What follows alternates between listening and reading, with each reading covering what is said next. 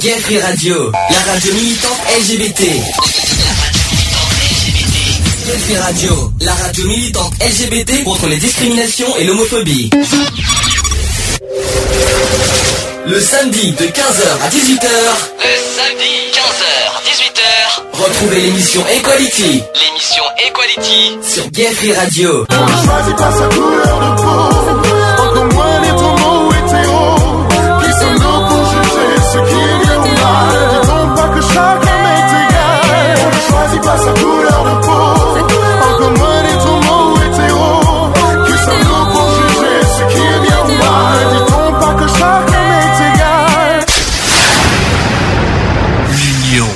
fait la force. Bon, bonjour, plutôt pas bonsoir. Bonjour à tous, bienvenue dans l'émission Equality. Alors d'abord, numéro 64 aujourd'hui. Euh, nous sommes aujourd'hui, si je ne me trompe pas, le samedi 23 novembre 2013, c'est ça? Ouais. Bon, je suis pas tout seul, comme vous le voyez. Déjà d'une, je suis pas à Bordeaux. C'est la deuxième fois que je me déplace en Dordogne, à Tivier, chez nos amis. N'est-ce pas GG, n'est-ce pas Fred, qui sont un peu GG qui est un peu malade aujourd'hui, mais bon, ça va passer. Ce n'est qu'un rhume, ça va passer. Vive la Dordogne, hein. Vive la neige qui n'est pas loin en plus. hein. Euh, ça va. Alors je- GG, Fred, alors, je, les- euh, je vais pas dire vos prénoms normaux parce que ça fait pas très classe au niveau de la radio. C'est ça qu'il faut se dire. Le- les vrais prénoms c'est Geneviève et Frédéric, mais je préfère mieux GG et Fred. Ça c'est plus classe quand même. C'est plus amical en plus, n'est-ce pas GG Ouais, sans, ouais, sans quoi, sans quoi, sans le, euh, sans le, Sans mon rhume. Ouais, bien sûr. Bon, euh, j'espère qu'au niveau micro ça passe. Euh, j'espère que c'est pas trop fort. J'espère que qu'on nous entend bien. Oui, je vois le, le, gradueur au niveau du micro, ça passe bien, c'est parfait. Bon, ben, tout va bien. Bon, un autre aveu, c'est qu'on ne sait pas euh, au niveau du sujet du jour. Je vous l'avoue, je dis franchement, on avait, il n'y avait pas de sujet du jour prévu, mais toutefois, on a trouvé des. J'ai beaucoup réfléchi ce matin. Je me suis dit pourquoi pas parler de deux sujets d'ailleurs au passage. Un su- les sujets qui sur votre situation en gros, Oui. logement et emploi. Donc le, le- le logement, on va. Donc en général, on va parler des logements indécents, des logements insalubres. Et pour toi, euh, Fred, j'ai pensé plutôt l'emploi des jeunes qui est un petit peu difficile, un petit peu euh, chez les jeunes, quoi. C'est-à-dire que c'est un peu difficile à trouver, même en ayant une voiture, j'ai l'impression, ça ne Voilà. fonctionne pas. Voilà. Tu, tu sais dire que ça, Fred, aujourd'hui ou ça Non Peut-être. Peut-être, d'accord. Je me suis dit, bon, ben voilà. Bon, sachant qu'on est en retard, pour une fois, je ne mets pas de musique d'entrée. hein. Ça change un petit peu. Euh, donc, j'ai pas de sujet, mais euh, on va quand même parler euh, de cette histoire de logement décent et indécent. Euh, Est-ce que ça te parle, logement décent et indécent? Tu sais ce que c'est déjà un logement décent? Oh oui. Alors, attends, j'ai j'ai quand même quelques définitions, mais est-ce que tu sais ce que c'est qu'un logement décent? Est-ce que vous savez ce que c'est qu'un logement décent? Ben oui, c'est un logement où. On n'a pas froid en hiver, on n'a pas chaud en été. Ah non Ah ouais, mais Ah c'est pas pas tout à fait ça. C'est pas tout à fait ça. Donc, euh, je, vais vous, je vais vous dire la définition, vous allez me dire ce que vous en pensez. Un logement décent, c'est un logement qui ne présente pas de risque manifeste pouvant porter atteinte à la sécurité physique ou à la santé des occupants et qui doit être doté des éléments de confort, le rendant conforme à l'usage d'habitation. Alors, Ça, c'est une définition un petit peu, hein, vous voyez. Est-ce que vous avez quelques exemples de caractéristiques d'un logement décent? Parce que moi, je les ai, si vous voulez. Oui, Euh, est-ce que est-ce que tu en as quelques-uns des, des exemples? Oui. Alors l'isolation, est-ce que l'isolation est dedans Parce qu'il y a tellement de choses. l'eau, l'eau sans doute, c'est l'électricité. Les, alors les réseaux des branchements d'électricité et de gaz, oui, ça, ça fait partie de la décence d'un. L'isolation, c'est sûr, parce que tu peux tomber malade si t'as pas d'isolation. Alors, je vais, j'en ai plein. Alors, je vais vous dire un par un. Vous allez me dire ce que vous en pensez. Alors, les principales, la principale, euh, les principales caractéristiques euh, d'un logement décent. Alors, il faut que le clos et le couvert avec protection contre l'eau et les infiltrations. D'accord. Des dispositifs de retenue des personnes, garde-corps aux fenêtres, balcons et escaliers. Donc, on parle de, de Ouais. ça, par exemple, là, ce qu'on a ici de- de- de- de- euh, au niveau sécurité. Euh, des matériaux ne présentant pas de risque pour la santé et la sécurité. Oui. Oui, c'est comme le, le- l'amiante, je crois, qu'il y, a- qu'il y avait dans certains. Oui, mais nous, on n'y est pas atteint. hein. Heureusement. Ouais, heureusement. Ce serait du dessus qui seraient atteints si jamais il y avait de l'amiante. Euh, ensuite, oh, alors Gégé qui est malade au, au passage, excusez-nous, elle a un beau petit rhume. Alors si vous l'entendez éternuer, excusez-la au passage des- et surtout faites, euh, aux, aux oreilles. hein. De toute façon, le Gégé vous le dira s'il y a un souci. Vous, comme ça, préparez vos oreilles à l'avance, n'est-ce pas Gégé? Oui, Nous, c'était au passage. ouais. Ouais, ouais, ouais, euh, comme d'habitude. Hein. Bon, continuons sur les logements décents. Alors, il faut des réseaux et branchements d'électricité et de gaz. Eh ben, moi, j'en ai pas de gaz. Donc euh, branchement de gaz, moi, j'en ai pas. Donc, est-ce que ça, est-ce que ça fait de moi Si. Ah non. Parce que, attends, si, si, si, si, si. J'ai pas de gaz, moi, chez tu moi. Te choix, euh, tu te choix. Oui, euh, Tu te chopes à quoi? L'électricité. Ah. Donc, euh, déjà, moi, j'ai pas de branchement de gaz. Est-ce que pour moi, c'est un logement indécent? Mais non, mais c'est des bouteilles de gaz. Oui, mais une bouteille de gaz, c'est pas une branchement, un branchement de gaz. Oui, non, mais ce que je veux dire, l'électricité, tu peux pas avoir une, tu peux pas te brancher sur quelque chose d'autre. Mhm. Alors que le gaz, t'as plusieurs possibilités après. Alors, euh, branchement Et- d'électricité encore heureux, parce que. Et puis c'est pareil, quand euh, ils doivent, euh, par exemple, s'ils refont le truc, il faut pas que ce soit la maison soit déjà construite, ils vont pas tout démolir pour remettre le gaz. D'accord. Je vois qu'un connaisseur de logement, ça, Voilà. Ouais, ça se voit. euh, T'as pas ton, ton propre appart, mais tu sais ce que c'est qu'un logement. Bah, tu- Voilà. Tu, sais bien. Alors, il faut des équipements de chauffage et, de production d'eau chaude conformes aux normes de sécurité réglementaires. Donc l'eau chaude, hein, à condition qu'on paye l'eau, bien Eh sûr. oui, mais c'est si que t'as du gaz. Non. Ah non Si, si Alors, je vais expliquer. tu- Alors, c'est un chauffe-eau, c'est un chauffe-eau que Ah, j'ai. C'est- vraiment, c'est pas du tout. euh, je n'ai pas du tout de gaz, euh, sauf la bouteille de gaz. Mais je pense, je sais pas si c'est vraiment légal d'avoir une bouteille de gaz euh, chez soi. Ça, c'est une bonne question. Il faudrait. Immeuble. Justement, c'est un vieil immeuble que j'ai. Et donc, ça, ça se posait des questions, en fait. Ils vont pas démolir tout ton immeuble pour refaire les tuyaux de gaz. Ah, mais de toute façon, c'est tout l'immeuble qui n'a pas de gaz. Hein. Oui, donc voilà, Donc, ils, euh, vont pas tout démolir pour reconstruire après. Je pense que c'est une bonne question. Euh, ensuite, il faut des ouvertures et une ventilation permettant un renouvellement de l'air. Ça, on n'a pas. En tout cas, ça fait partie des logements décents. Alors, De, de ce qu'il parle, c'est un truc avec une machine, t'appuies sur. T'en as dans la- je pense qu'il y en a dans la cuisine. Je pense, je pense qu'il parle en priorité de la cuisine. Oui, mais ça aspire pas, alors que le, le renouvellement de l'air, faut que ça aspire. Mhm. Bon, c'est une bonne question. C'est un trou, mais. euh, Ah bah oui, mais si ça aspire pas, c'est pas bon. Il faut, faut que ça soit, il faut que ça soit, faut que ça fonctionne. Je crois que j'en ai un Ouais, de moi qui marche pas non plus d'ailleurs. Comme tous les TC ouverts, euh, donc euh, c'est. Oh, mais bon, en hiver, tu vas pas ouvrir les fenêtres. Euh, Là, ça y m'arrive. a pas de choix. Ah, Quand il fait pas trop froid. Là, en Dordogne, il fait en ce moment zéro. Celle, celle 10 minutes ouverte, bien sûr, je laisse pas toute la journée, mais je les laisse ouvertes. Pour. Alors. Autre caractéristique d'un logement décent, un, éclairci, un éclairement naturel suffisant et une ouverture à l'air libre pour les pièces principales. Vous vous rappelez de mon ancien logement, j'en avais pas assez de ça. En plus, les vis-à-vis, je vous raconte pas. Euh, ici, ça va. Euh, Bah on n'a oui. pas trop à se plaindre. hein. Bon, dans mon nouveau logement, ça va aussi. hein. C'est à peu près euh, potable. hein. Euh, ensuite, des installations d'évacuation. Ah non, euh, j'ai oublié. Une installation d'abord euh, d'alimentation en eau potable à l'intérieur du logement avec une pression et un débit suffisant. Ouais. D'accord Euh, les, les gens qui m'écoutaient, bien sûr, retenez ça dans vos têtes euh, au cas où si vous déménagez, que vous avez besoin de, de chercher un logement, au moins vous savez ce qu'il faut. Euh, ensuite, euh, des installations d'évacuation des eaux ménagères empêchant le refoulement des odeurs et des, et des euh, effluents. Ben, vaut mieux. Tant qu'à faire. Alors là, on parle de cuisine. Il faut une cuisine ou un coin cuisine aménagé pour utiliser un appareil de cuisson et comprenant un évier alimenté en eau chaude et froide. Oui. Jusque-là, tout va bien. Ouais. Ensuite, une installation sanitaire intérieure au logement équipé d'une baignoire ou d'une douche comprenant des WC séparés de la cuisine. C'est sûr que euh, des WC dans la cuisine, euh, là je m'inquiète un peu quand même. Les remarques, ils sont pas loin. Hein. Ouais, mais non, mais, Oui, non, mais, ils sont pas dans la cuisine, Frédéric. Marc, euh, franchement, euh, Ouais. une douche, je, je préfère pas. Je, je voudrais pas avoir des, des, des- des toilettes pour. On remarque que c'est pratique pour faire euh, pour aller aux toilettes et après faire la cuisine en même temps. hein, mais, euh, Voilà, mais bon, c'est pas très cool. Le niveau hygiénique, voilà, c'est ça qu'il faut se dire.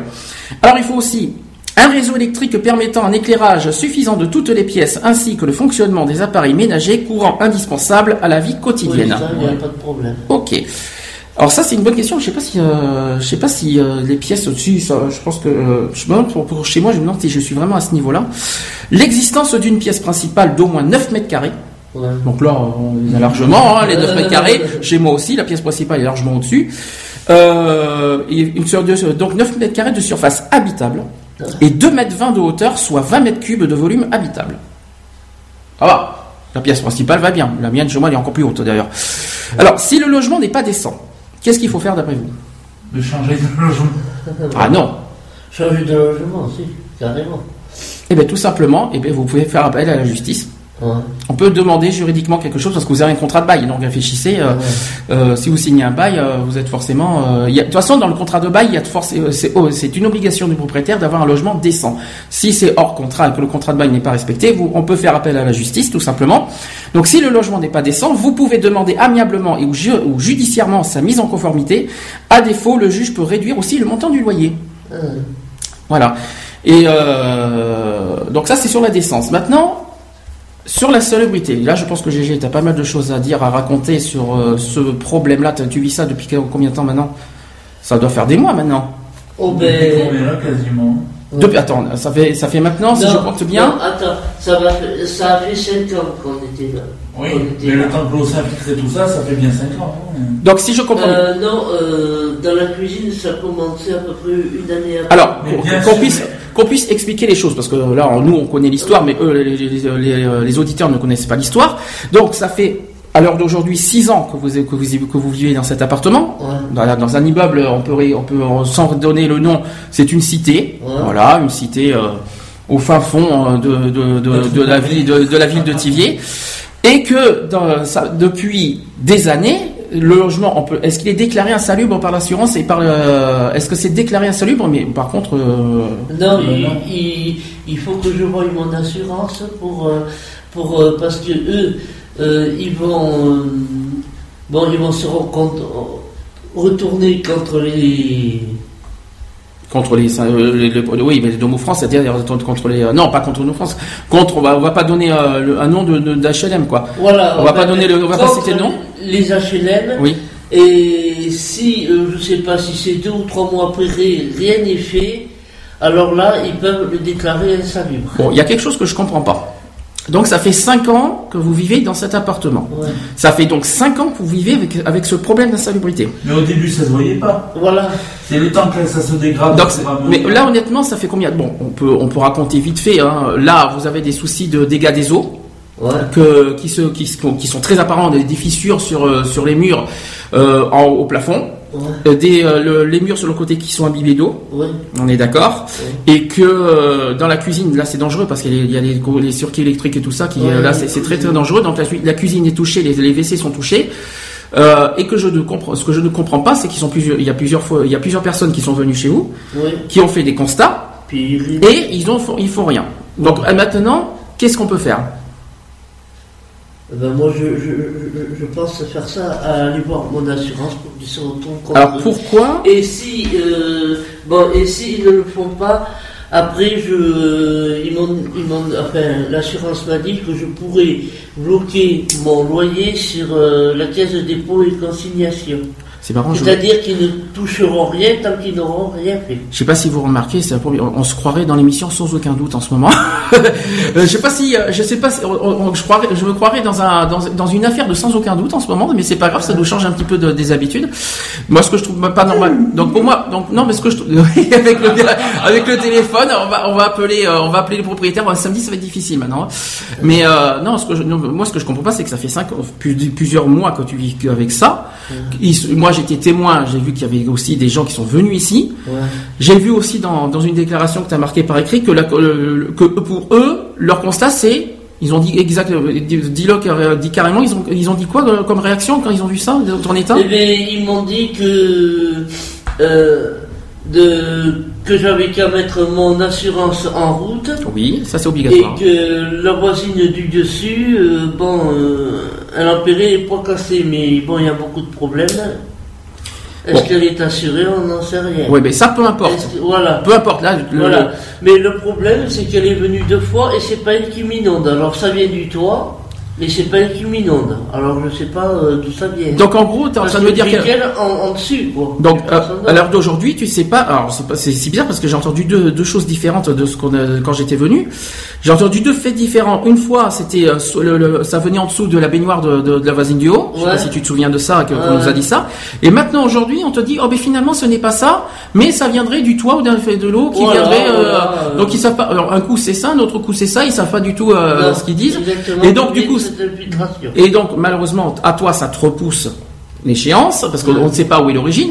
Maintenant, moi, ce que je te conseille, tu l'as toujours pas fait, mais ça, tu risques rien. De toute façon, c'est faire appel aux assurances. Ah bah oui, mais ça, Euh, qui l'assurance euh, l'assurance qui te qui quoi qu'il en soit feront un constat à l'amiable euh, que ce soit envers les voisins ou envers les HLM c'est parce que ça un l'un ou envers l'autre. De toute façon même les trois même d'ailleurs je pense qui ils vont ils vont envoyer un expert ici d'assurance. C'est l'assurance qui viendra qui constatera les faits les infiltrations tout ça. Moi ce qui m'a perturbé c'est quand, quand j'ai entendu euh, la dernière fois euh, c'est ce que tu as marqué parce que samedi on va faire on va reparler de ce sujet là dans une réunion. Tu as dit qu'ils ont réagi en disant bof Oui, bof, oui. oui. bof quoi parce que comme quoi c'est Bof, pas alors qu'est-ce qu'ils attendent Que les murs te tombent sur la tête? C'est bah, ça pour, pense. pour réagir? Je pense. Ouais, en gros, tu t'attends qu'un qu'une voisine tombe des chiottes et euh, excusez-moi d'un petit peu d'être un peu clash, mais mais euh, en gros ils attendent. Disons que j'attends que la voisine vienne me dire bonjour. quoi. D'accord. Parce que bon, il faut être clair. Bon, j'ai pas montré, on n'a pas montré les photos, mais bon, il faut. Je suis sur place, je suis chez GG en ce moment. Faut regarder il faut- le constat des murs est quand même flagrant. Il y a quand même des des, euh, des, des fissures au mur. Il y a des, des petits plaques, euh, des petits, je sais pas qu'on appelle ça, des, des placots qui tombent là maintenant. Euh, les murs, je les ai sentis c'est hyper humides et puis il, y a des, il commence à avoir des, des petits Des coques des partout. coques partout. Voilà. La cuisine, c'est hyper dangereux parce qu'en plus ils ont, c'est quand même c'est ça qui est flagrant. Ils, ils, ils se, ils ont pris, ils se sont pris du temps pour changer les installations euh, électriques, mais par contre ils ont, ils se sont pas dit voilà il y a, il y a des soucis de dégâts des eaux, on fait rien là-dessus. Ça, ça me fait penser à ce qui m'est arrivé quand même dans mon ancien appart. C'est quand même bizarre ça. Mais je ne comprends pas. Et là, à l'heure d'aujourd'hui, qu'est-ce qu'on te dit? Est-ce que tu as des nouvelles? Est-ce qu'on te dit Non, quelque non, chose? rien. Donc, je comprends pas.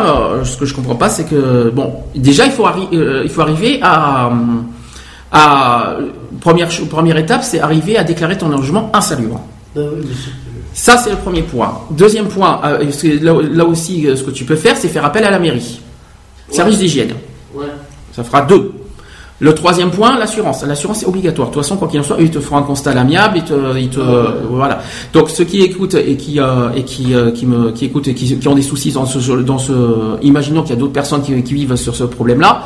Quoi qu'il en soit, les choses obligatoires, c'est euh, un expert, mais un expert, euh, pas un expert de, de- des HLM, hein, Ah non, mais un expert non, non. assurance qui Les- doit venir. L'expert, c'est.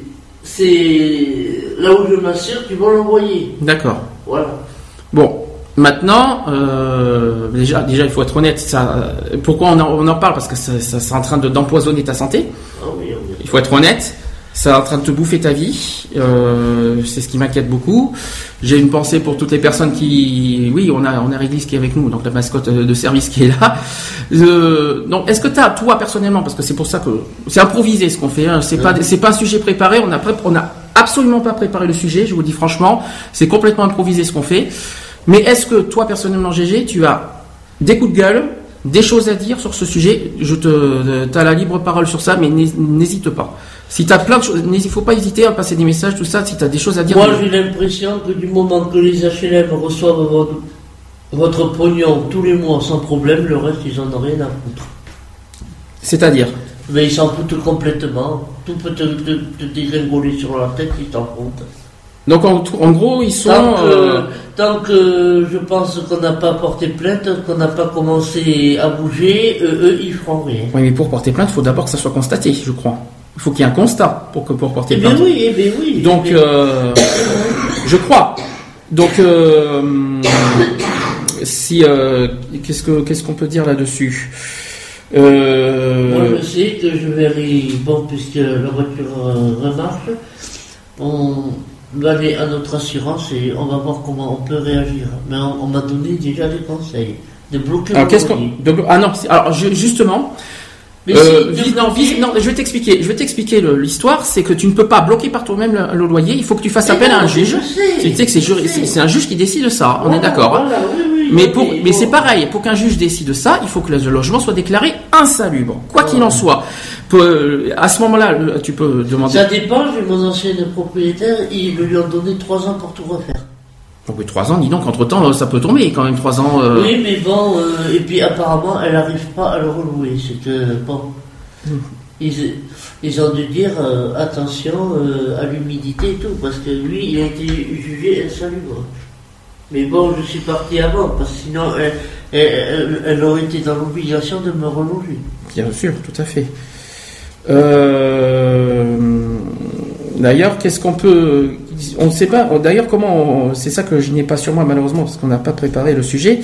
Comment, d'après vous, on peut déclarer un, comment comment ça se comment on peut déclarer un logement salubre Comment? C'est-à-dire vers quoi euh, Eh bien non. D'abord, je vais aller là où je suis assuré. Oui. Non mais. Je vais leur expliquer ce qui arrive. Mais qu'est-ce que pour Eux, vous? ils vont m'envoyer un expert. Ce que je veux dire, c'est comment qu'est-ce que pour vous un logement insalubre C'est ça la question. C'est pas qui, qui peut déclarer, c'est et qu'est-ce qu'un qu'est-ce qu'un logement insalubre en fait? Donc déjà au niveau hygiène, tout ce qui est cafard, tout ça, tout ce qui est tout ce qui est rat, est-ce que c'est un logement insalubre? Non, et puis c'est pas ça, mais tu te reçois le toit sur la gueule avec de l'eau marron ou noire. Non, pour les rats, ils avaient fait quelque chose, ils ont réglé quelque chose apparemment. Pour les reins. Ouais. Pour les reins, Oui, c'est-à-dire qu'il y avait une histoire de rats. Ah de rats, j'ai entendu de reins, d'accord, oui ils de reins. ont complètement désinfecté les meubles et il n'y en a plus. Oui, De, du, sol au, du sol au plafond. oui. Ils montaient dans les escaliers et ils ont mordu plusieurs grosses. D'accord. Mais bon, là, ils l'ont réglé. Le problème, ça fait un moment qu'on n'en a pas revu. Donc, euh, Euh, bah, en, tout- en gros, le logement insalubre, c'est simple. euh, bah, c'est tout ce qui est hygiénique, de toute façon. hein, euh, c'est tout ce qui concerne l'hygiène. Ça peut être dégâts des eaux. Ça peut être justement les, les les- risques de santé du, par exemple, la prise électrique. Ou... bah, l'humidité, euh, les, tout ce qui est, oui, électrique, euh, que quand tout tu ça. penses qu'ils ont remis l'électricité, ils ont remis des prises juste sur les liés. C'est ça, c'est ça que je comprends pas. Et ils parce m'ont dit que tu pouvais pas le mettre ailleurs. oui, mais alors justement, et ils mais, et ces personnes-là ont vu le- la fissure et ils ont quand même installé Ah oui, oui. Ça, en, en- en- en- en Ah te mettant en, en te mettant en péril en risque, parce que c'est un risque de, de sécurité ça quand même ce qu'ils font. T'imagines si ça va si la fissure va plus loin, c'est atterrir sur la prise électrique. C'est ça que je ne comp- c'est ça que je n'ai pas compris que j'essaie de comprendre, c'est euh, comment ils se sont permis d'installer des nouveaux trucs sur euh, alors, euh, sur euh, les murs qui sont sans avoir réparé auparavant les, les- ben, justement le dégât des eaux. Euh, Bon, ils ont fait pareil. Oui, mais peu importe, peu importe, c'est ce que je comprends pas. Non, parce qu'ils étaient obligés de nous, de changer les chauffe-eau parce qu'ils ne trouvaient plus de pièces pour les autres, Oui. pour, le- pour, pour les changer. Et comme là, il y avait quand même un gros risque, donc ils nous ont changé les chauffe-eau. Oui, bon, c'est bien, c'est- bien, mais moi ce que je comprends pas, c'est qu'ils t'ont installé ça au par-dessus, le- au lieu de réparer les dégâts en premier, parce que, c'est- parce que là ils vont être obligés de tout encore euh, enlever. Ils ont, ils, ont, ils ont installé ça pour rien, parce qu'ils vont être obligés d'enlever pour, euh, pour le remettre. Eh ben, Parce qu'ils vont- pour réparer les dégâts des eaux, ils sont obligés de- d'enlever tous les circuits. Hein, donc, euh, enfin, ça dépend. Est-ce que vous, que savez euh, à quel niveau les murs sont imbibés Est-ce que est-ce que c'est grave Est-ce que c'est un peu euh, tu remarqueras en haut dans les toilettes, je vais te le dire. autour on, est en direct, hein, alors euh, je t'as précise. le, t'as le plafond, t'as le plafond qui devient noir. Alors ça, oui d'accord, je vois ce que tu veux dire. Ça c'est de la moisissure. Voilà. C'est de la moisissure. Alors ça c'est ce qu'on appelle les champignons. Ça c'est normalement euh, de l'humidité et de parce que j'en avais de ça, de l'humidité puis le- c'est un dégât des eaux de toute façon. Donc euh, parce que là tu es victime de dégâts des eaux quoi qu'il en soit. Ah oui, là. Quoi qu'il en soit. Maintenant ce que moi je comprends pas c'est qu'il te il te il te répare quelque chose. euh, et que en fait euh, derrière il te- il te- il t'installe des choses et derrière il te, il te répare pas euh, le plus grave on va Ah dire non. parce que là, là, honnêtement, tu risques effectivement, euh, il peut y avoir le feu en plus euh, avec à cause de ces bêtises dans la cuisine. Et c'est quand même hyper dangereux. Ta santé déjà, toi tu peux, toi déjà tu peux pas courir euh, tout ça. Imagine qu'il se passe quelque chose. euh, voilà, c'est hyper grave ce qui se passe. Donc je comprends pas. Euh, c'est vrai que ça me fait penser. Il y, a, il, y a, il y a une émission qui me vient en tête, c'est sans aucun doute. Mais bon, je sais pas si tu, qu'on en est à ce point-là. Euh, je sais pas si on est à ce niveau-là, mais alors vas-y, Fred qui a fait qui a fait l'état des Je lieux. suis l'expert. Euh, Enfin l'expert non, mais un peu l'état des lieux. Donc euh, donne-moi un petit peu les détails. Alors, le mur de la cuisine, il n'est pas, il est pas mouillé à 100%. Mais il y a des zones où il est mouillé jusqu'en bas. Bah, mouillé, c'est mouillé. Ah, Est-ce que c'est est-ce que mouillé au niveau des circuits électriques? Bah, il y, a des, il y a des endroits oui, il y a des endroits non. D'accord. Voilà. Donc c'est quand même Et dangereux. c'est- ça descend jusqu'à la voisine en bas. Mais c'est dangereux. Ça reste dangereux. Ça, si ça va jusqu'au, euh, imaginons que si ça, ça- si ça, si le, le- le dégât se propage, euh, ça peut, ça peut atterrir jusqu'au, jusqu'au circuit électrique. Bon, le toit, il y a. Alors le toit des, des toilettes qui sont touchées aussi. Euh, Il y a des fissures, je crois. Oui, mais ça, des fissures. Est-ce qu'il y a des gouttes d'eau qui, sous, qui Oui, sont tombées? Alors, oui. dans Dans les- les il y en a encore. Dans les WC, c'est très fréquent, mais après, dans la cuisine, on reçoit pas trop. Ça a été même jusqu'à, on, a faut pas avoir honte de le dire. Ça a été jusqu'où euh, les, euh, les fuites euh, dans les dans les toilettes? Il y a Eh eu. bien, que un jour, on est parti, on est revenu et on a vu que le toit, il était, enfin, le- presque la moitié du toit était par terre. plâtre, parce que le- Du plâtre. Oui. Mais il n'y a Voilà. pas. il Y a... Et après, depuis, il y a une grande fissure sur le mur, euh, sur le mur, Ouais, pardon, euh, qui est apparue. d'accord. Mais je pense que c'est le plâtre aussi qui est en train de se casser la gueule. Le plat qui se casse. Ouais, la gueule. c'est le plâtre qui se, qui se décolle, tout le plâtre du mur qui se décolle. Voilà. Ça fait une couche. Et ça fait, vous m'avez dit, ça fait 4-5 ans que vous êtes comme euh, dans cet état Non, quand mais c'était pas aussi grave, c'était pas aussi important. Il y avait Non, les les toilettes, ça fait deux ans, pas plus. Mais ça fait deux ans, vous imaginez, tu t'imagines ce que tu es en train de me dire Deux ans déjà. Deux ans, c'est déjà énorme. Hein. euh, C'est, ça fait deux ans que, que tu vis comme ça, que, euh, Ah. dans un danger, euh, que, que, que tu Ça a commencé par un tout petit trou, et puis un, un- un- un beau jour, on était parti un week-end chez toi, on revient, mais il y avait un gros truc par terre déjà. D'accord. Et le mur était imbibé d'eau. Et c'est que de l'eau qui, qui, qui- qui coule? Euh, je sais pas, euh, des fois c'est, des fois elle est blanche, mais là en ce moment c'est de l'eau, l'eau marron et noire. Quoi. Donc euh, de l'eau, on va dire euh, marron. Ah oui, oui, c'est comme ça. la merde. Bah, euh, oui, je t'en prie, je t'en prie. Je préfère rassurer parce que c'est pas de la merde. Ah ouais, Oui, bon. C'est plutôt de, de l'eau rouillée ou des trucs comme ça. plutôt. De l'eau rouillée Oui. Ah non, bah, faut que ça touche le fer pour qu'il y ait de l'eau rouillée. Et bien, le tuyau, quand ça descend du tuyau, ça, ça rouille. Ah bah c'est- oui, bon, pourquoi pas. hein. Bah oui. Alors, euh, je vais pouvoir vous dire ce que c'est. Euh, ouais, ça, non, mais c'est. Je vais quand même euh, vous donner quelques détails sur le logement insalubre parce que je vais, je vais quand même chercher euh, sur ce, cette définition, quand même, sur ce point-là.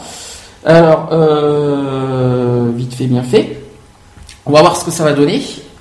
Alors, un logement insalubre, si ça arrive à, à ce voilà, se caractérise par sa dangerosité pour ses occupants, ses occupants et aussi ses voisins. C'est pas uniquement vous, mais aussi également euh, ouais. les autres les autres occupants. En raison de son état euh, ou de ses euh, conditions d'occupation, euh, on propose donc de découvrir les critères euh, qui définissent la salubrité d'un logement. Alors, euh, un logement insalubre. Donc, c'est un logement qui présente un danger pour la santé des locataires et du voisinage. Non, mais euh, je les précise clairement. Les deux principaux facteurs d'insalubrité sont, alors, il y a un bâti ou un, euh, ou un équipement dégradé, donc l'humidité, le risque d'incendie, euh, le chauffage défectueux avec risque d'intoxication euh, au monoxyde de carbone. Je pense qu'on n'en est pas à ce niveau-là quand même, mais il y a quand même le danger sur sa, sur sa santé. euh, au passage. Ensuite, des conditions d'anomalie d'occupation du logement, c'est-à-dire le mauvais usage, le surpeuplement. Alors là, vous voyez ce que je veux dire Ouais, ouais. Donc en haut, il y a, euh, donc là-dessus ils sont en tort. euh, je vous dis franchement, c'est en tort. Euh, location d'un local dépourvu d'ouverture sur l'extérieur. Donc ça, c'est une autre condition. Alors l'insalubrité d'un logement est évaluée, évaluée suivant une liste de 29 critères. D'accord, ça je ne sais pas si tu étais au courant. Concernant euh, l'hygiène de santé, notamment, alors il y a la superficie totale du logement. Là, je pense que là, il n'y a rien à dire. Euh, un logement de moins de 9 mètres, de 9 mètres carrés et d'une hauteur euh, sous plafond inférieure de 2 mètres 20 est jugé insalubre. Et ben c'est, c'est pas Ouais. forcément indécent, mais c'est jugé insalubre. Ensuite, l'état du bâti, donc les murs fissurés, les murs fissurés, nous y sommes. Euh, les escaliers ou sol instables, je pense que alors ça, ça me concerne plus personnellement, je vais dire. je pense que je suis dedans les- avec les escaliers. Euh, L'humidité importante, à mo- on va dire que c'est à moitié, mais euh, Euh, non, la moi, cuisine un peu pas quand même. ça de l'humidité parce que quand tu arrives dans la cuisine que tu as 5 cm d'eau, euh, que tu sais pas d'où ça vient, moi j'appelle pas ça de, de l'insalubrité. non, mais je veux dire, on voit pas d'humidité sur les fenêtres. hein. C'est surtout ça. Ouais. Alors, concernant les, euh, concernant les installations sanitaires. Alors, il faut, euh, on parle d'absence d'arrivée d'eau potable. Là-dessus, là-dessus, tout va bien. D'eau chaude aussi euh, ou de siphon d'évacuation des eaux. D'accord. Euh, aussi absence de douche et de toilettes séparées de la cuisine et de la place principale, de la pièce principale. Donc là, on est dans le dans le dans le côté euh, logement décent et indécent et euh, insalubre. Ensuite, concernant le chauffage, là-dessus, il n'y a pas trois secondes non plus. Moi, oui, personnellement. Si l'installation ne permet pas un chauffage suffisant. Ah, donc c'est mon cas.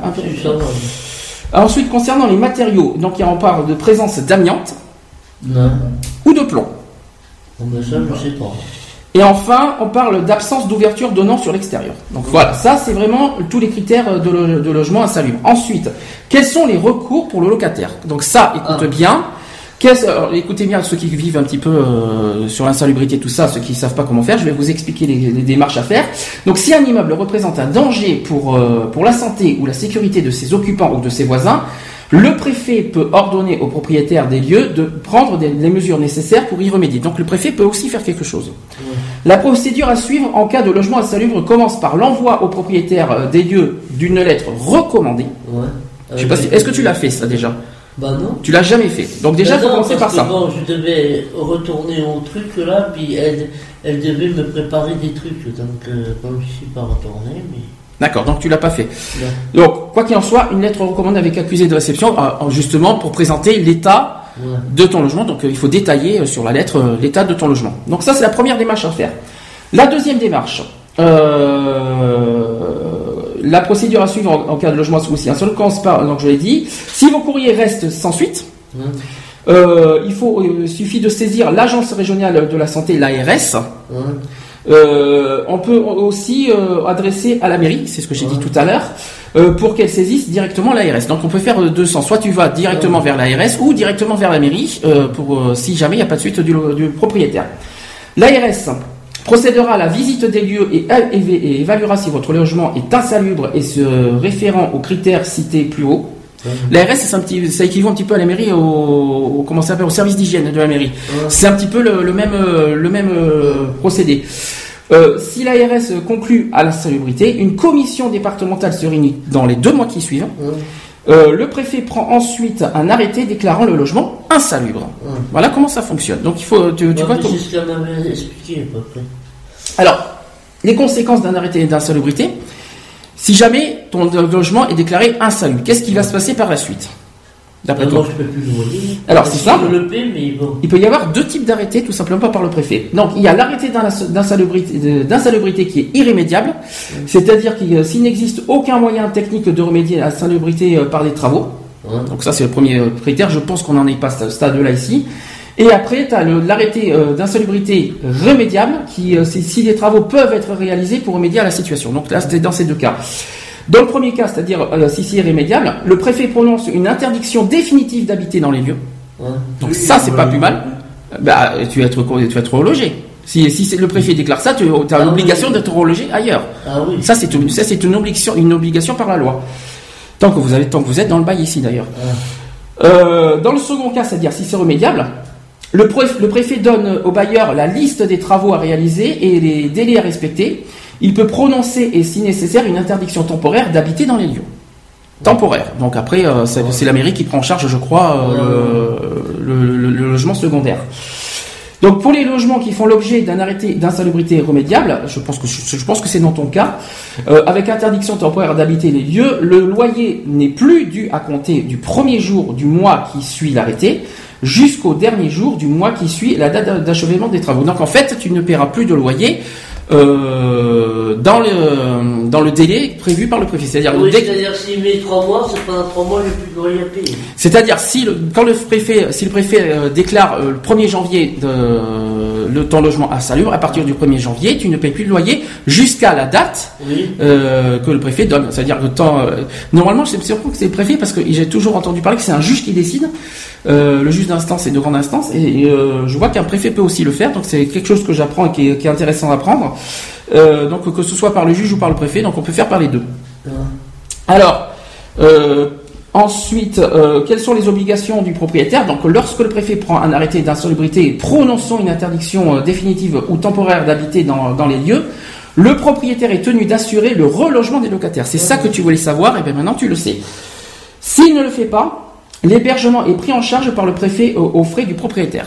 D'accord. D'accord Est-ce que tu étais au peut courant nous trouver autre chose, mais c'est le propriétaire qui paiera. Voilà, c'est-à-dire que c'est aux frais du propriétaire. Bien sûr, euh, le temps du ton bail, parce que tu Ouais, sais, bien euh, évidemment. Donc le propriétaire ne peut en aucun cas donner congé à ses locataires. Ouais. Ça, c'est c'est interdit. Euh, dans tous les cas de logement insalu- euh, insalubre, le propriétaire doit verser à l'occupant euh, une indemnité de réinstallation euh, d'un montant égal à trois mois euh, de, de son nouveau, lo- de son nouveau loyer.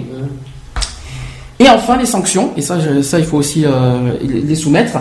Donc les, sanctions à l'égard du- d'un propriétaire qui ne respecte pas un arrêté euh, d'insalubrité. Euh, donc en cas de refus de procéder au relogement de l'occupant, le propriétaire s'expose à 3 ans d'emprisonnement et une amende de 100 000 euros. C'est énorme.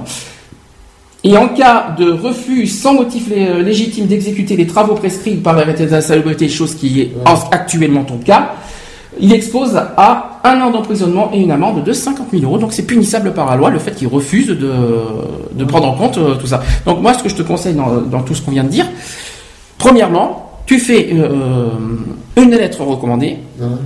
à la, au, au- à la HLM euh, concernée.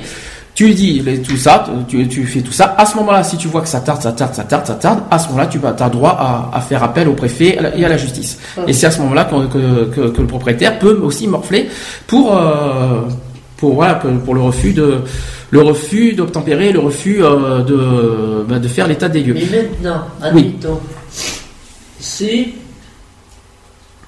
j'arrive à me reloger ailleurs, Ah ben là, c'est différent. Voilà, C'est-à-dire que toi, c'est-à-dire que toi, tu es actuellement en recherche d'un autre logement. ouais, Si tu es dans un autre logement, ah. si tu arrives à trouver un autre logement, effectivement, ton cas d'insalubrité ne te concerne plus. Ça concernera Ben, uniquement le. Mais non. si le juge est déjà passé, Oui, mais ça concernera. Je pense que ce sera uniquement le propriétaire qui sera visé, parce que quoi qu'il. Ouais. C'est-à-dire qu'il y aura, il y aura toujours des suites avec le propriétaire, avec les nouveaux euh, locataires qui vont arriver, forcément. Donc ça, ça suivra son cours. euh, C'est-à-dire qu'il y aura quand même, euh, il y aura toujours un. le dossier sera toujours en cours jusqu'à ce que le propriétaire euh, fasse le- le- les travaux nécessaires. Et, et non- et en plus, le pire, c'est qu'il n'aura pas le droit de loger, de reloger tant que les travaux seront pas faits. oui, C'est ça qu'il faut se dire aussi. Mais toi, de ton côté, tu t'en fous. Si tu es, si tu, tu t'en vas, tu trouves un autre logement. Après, ça te concerne plus. Ah voilà, ça sera plus, euh, ça sera plus ton cas. euh, bon, je te le souhaite que tu trouves un autre logement. On va pas, on va pas faire ce détail-là. Mais euh, faut espérer parce que là, tu vas, t'es à deux doigts à péter un boulon, je suppose. T'es en train, en- je dirais même, t'es limite désespéré. Tu commences même à en avoir marre de la, ville, tu es complètement dépaysé, tu es seul, tu n'as personne autour de toi, enfin seul entre guillemets, mais, Ouais. mais euh, je- tu vois ce que je veux dire quoi. Ouais, Ouais, ouais, on va dire ça comme ça. ouais. toi Fred, tu dis rien sur le logement insalubre, toi tu, tu, tu dis quoi? Sur ça Qu'est-ce que, Est-ce que tu as un petit coup de gueulant parce que tu fais ouais, tu écoutes, tu dis rien, tu... Ouais, euh, Je pense pas qu'il, franchement, je pense pas qu'il déclare insalubre, mais à faire des travaux, oui, peut-être, mais pas insalubre. Oui, mais à condition de faire une lettre recommandée c'est quoi qu'il en pas soit. tout l'appartement qui est touché, c'est juste le côté là-bas. Mais je me demande si c'est pas ça, que, euh, le fait que ça tarde, le fait que vous n'avez pas fait de, de démarche. Ben, Est-ce que, c'est- est-ce que le fait que, est-ce que, est-ce que, a est-ce que vous avez quelques, ouais, euh, non pas de, la- Si, parce que la voisine, elle a fait venir quelqu'un qui montait ici, qui ça marchait pas et qui. ça- Ce que je veux dire, c'est que si juridiquement il faut, euh, vous avez besoin de- d'en arriver là, vous êtes obligé, de quoi qu'il en soit, de commencer par la lettre recommandée. Ouais. C'est ça. Si tant que vous faites pas ça, même l'assurance, ils vont vous poser des questions et euh, ils vont vous dire est-ce que vous avez fait une lettre recommandée au propriétaire. Et vous, si vous dites non, l'assurance, est-ce qu'elle est peut, est qu'elle peut agir? Oui. C'est ça la question. Donc je pense Parce que que moi, euh, elle m'avait dit qu'on remplirait le contrat de, de, de dégâts des eaux, oui, alors qu'on me mettrait mon adresse et tout. oui, Et comme à côté, il y a euh, un truc pour. euh, comment t'expliquer Bon, par exemple, moi je suis, chez toi, je te fais un dégât des eaux. oui, Tu mets ton adresse, ton nom, ton numéro de téléphone. Et à côté encore, il y a un petit carré où c'est le propriétaire qui est visé. oui, Parce qu'il n'a rien fait, quoi. oui, c'est ça. C'est ce ce que j'ai dit depuis tout à l'heure. Voilà, voilà. Et. Et ah oui, c'est le stylo que j'entendais. D'accord. Donc j'ai dit qu'est-ce que c'est que ce bruit? Je- et donc. euh, Attention, Alors, GG est malade. hein. Alors, il faut, vraiment l'excuser. Il faut vraiment excuser à GG qui est très malade, qui a chopé un rhume depuis hier. Donc, ne excusez-la au passage. Donc, c'est pour ça que vous l'entendez assez faiblement et assez euh, tout ça, mais elle est, elle est toujours parmi nous de toute façon. vous inquiétez pas. Donc, tu arrives? Euh, oui. Et Fred, tu veux suivre, peut-être? euh, Ils m'ont dit que c'est eux, donc euh, l'assurance qui ferait passer un expert. Oui. Et après, suivant ce qu'il y a, c'est l'expert qui vont leur envoyer une lettre pour qu'ils refassent euh, équiper les travaux. Est-ce que c'est à quelles conditions? Est-ce que toi tu dois compter l'assurance euh, que tu, tu dois contacter, pas compter, contacter l'assurance ou est-ce qu'il faut ou est-ce que tu attends que l'assurance euh, je vais directement à l'assurance. Voilà. Ils me font remplir un papier dégâts des eaux. Oui. Voilà. et il se retourne contre le propriétaire, pas contre les locataires qui sont en haut. Toutefois, je te conseille quand même le- le- la lettre recommandée, ça te fera un double truc. Oui, Donc fais les deux en même temps. Non, c'est un, petit conseil que je te donne. Ça te fera un petit plus, tu vois, tu, euh, que le, ou euh, que- en disant tu, tu, tu fais le constat. Euh, S'il faut des photos, on fera des photos. Hein, Oui, euh, mais ça, il n'y a pas de problème. C'est c'est pas, c'est vraiment pas un problème. Et s'il faut des photos, on fera des photos. Euh, ça fera ça en bonus. Et puis, euh, faut de toute façon, il faut prouver le plus possible parce qu'il faut des preuves de toute façon. Euh, donc voilà. Oh, Oui. on leur envoie un morceau de plâtre. Ah mais non, tu peux pas, tu peux, tu peux pas, tu peux pas montrer. Un- Bienvenue en Dordogne au passage. Donc c'est ça la Dordogne, il fait très froid par rapport à Bordeaux, c'est pas du tout la même chose. un morceau de mur. Oui.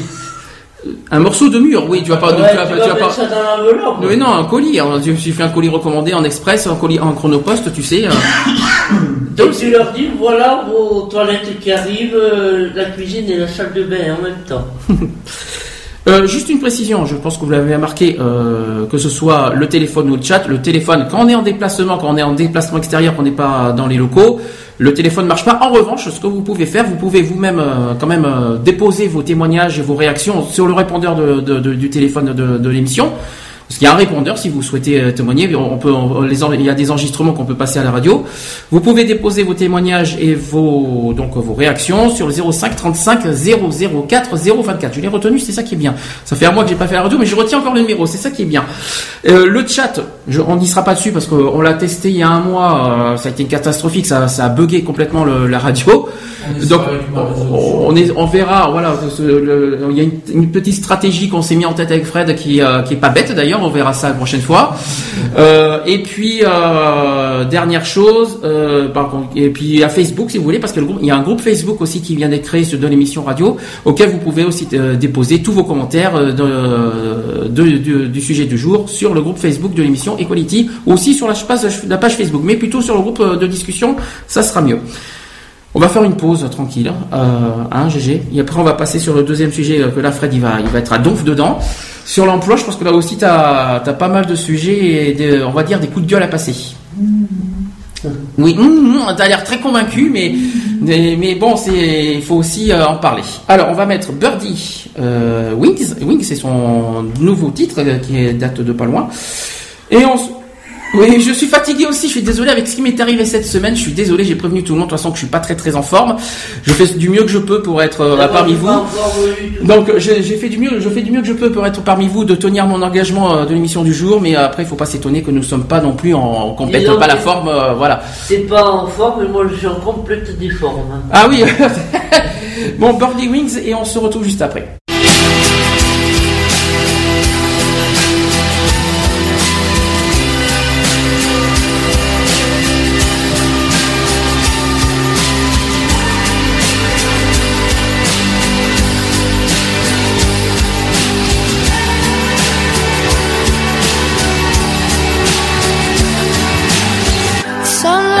Comes creeping in, illuminates our skin.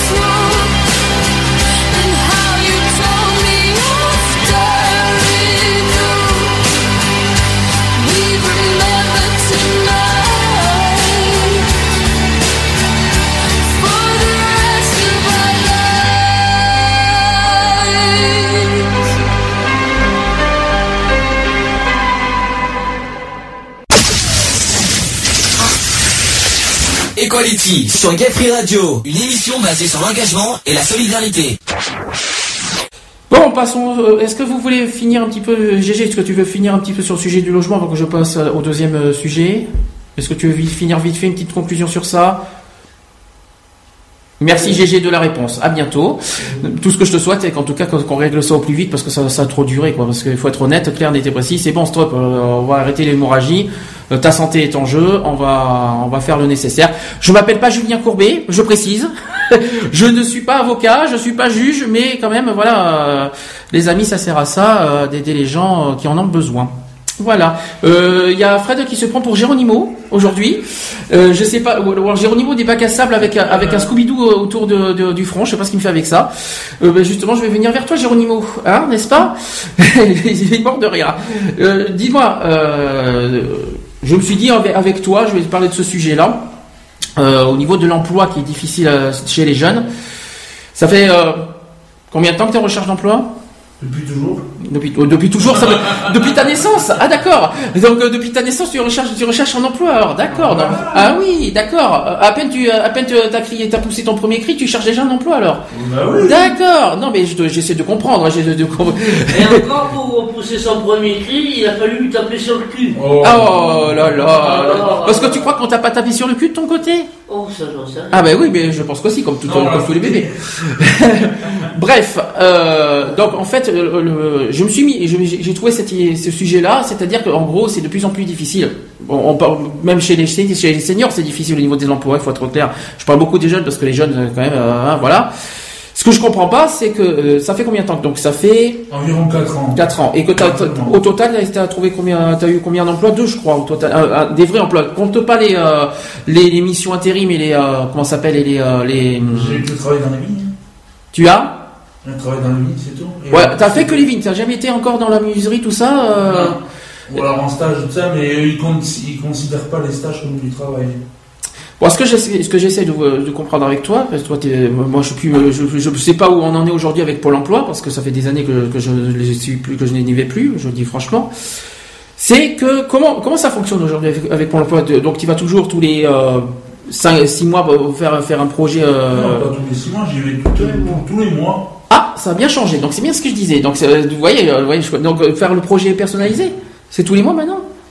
Ah non, mais c'est, on fait une mise au point tous les mois. Quoi. Ah, ça a bien changé. Normalement, euh, non, et, oui, pour l'instant t'as pas encore le RSA, donc t'as pas encore euh, ce problème-là d'obligation. Euh, mais euh, De toute façon, d'obligation pas, si j'ai pas de travail, il n'y a pas de travail. quel est ton projet exactement? De trouver un truc dans le miserie, mais là, c'est raté. Alors, si tu peux parler plus fort, parce que si tu, euh, Bon, alors, je disais. non, parce que t'es loin par rapport au, par rapport à nous, micro. Donc, donc tu recherches la, dans la, voilà, dans la menuiserie, c'est bien. Ensuite, c'est le bois. Oui, voilà. Non, merci. Non, mais non, jusque là, jusque là, je sais ce que c'est que la menuiserie. C'est pas, c'est pas- ce que je voulais te dire. Ce que je ne comprends pas, c'est que là, ça fait 4 ans que tu es en recherche, tu n'as toujours pas réussi à trouver. Pourquoi? C'est ça que je veux revenir. Qu'est-ce qui bloque?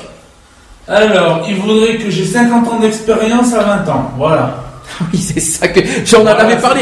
Je m'en souviens, on en avait parlé euh, il y a un mois quand on avait fait le spécial misère et que tu on t'avait dit qu'il faut euh, plusieurs expériences pour. euh, il faut alors- avoir plus d'expérience que notre Bon, âge. déjà, t'as pas 20 ans, t'en as 25 déjà.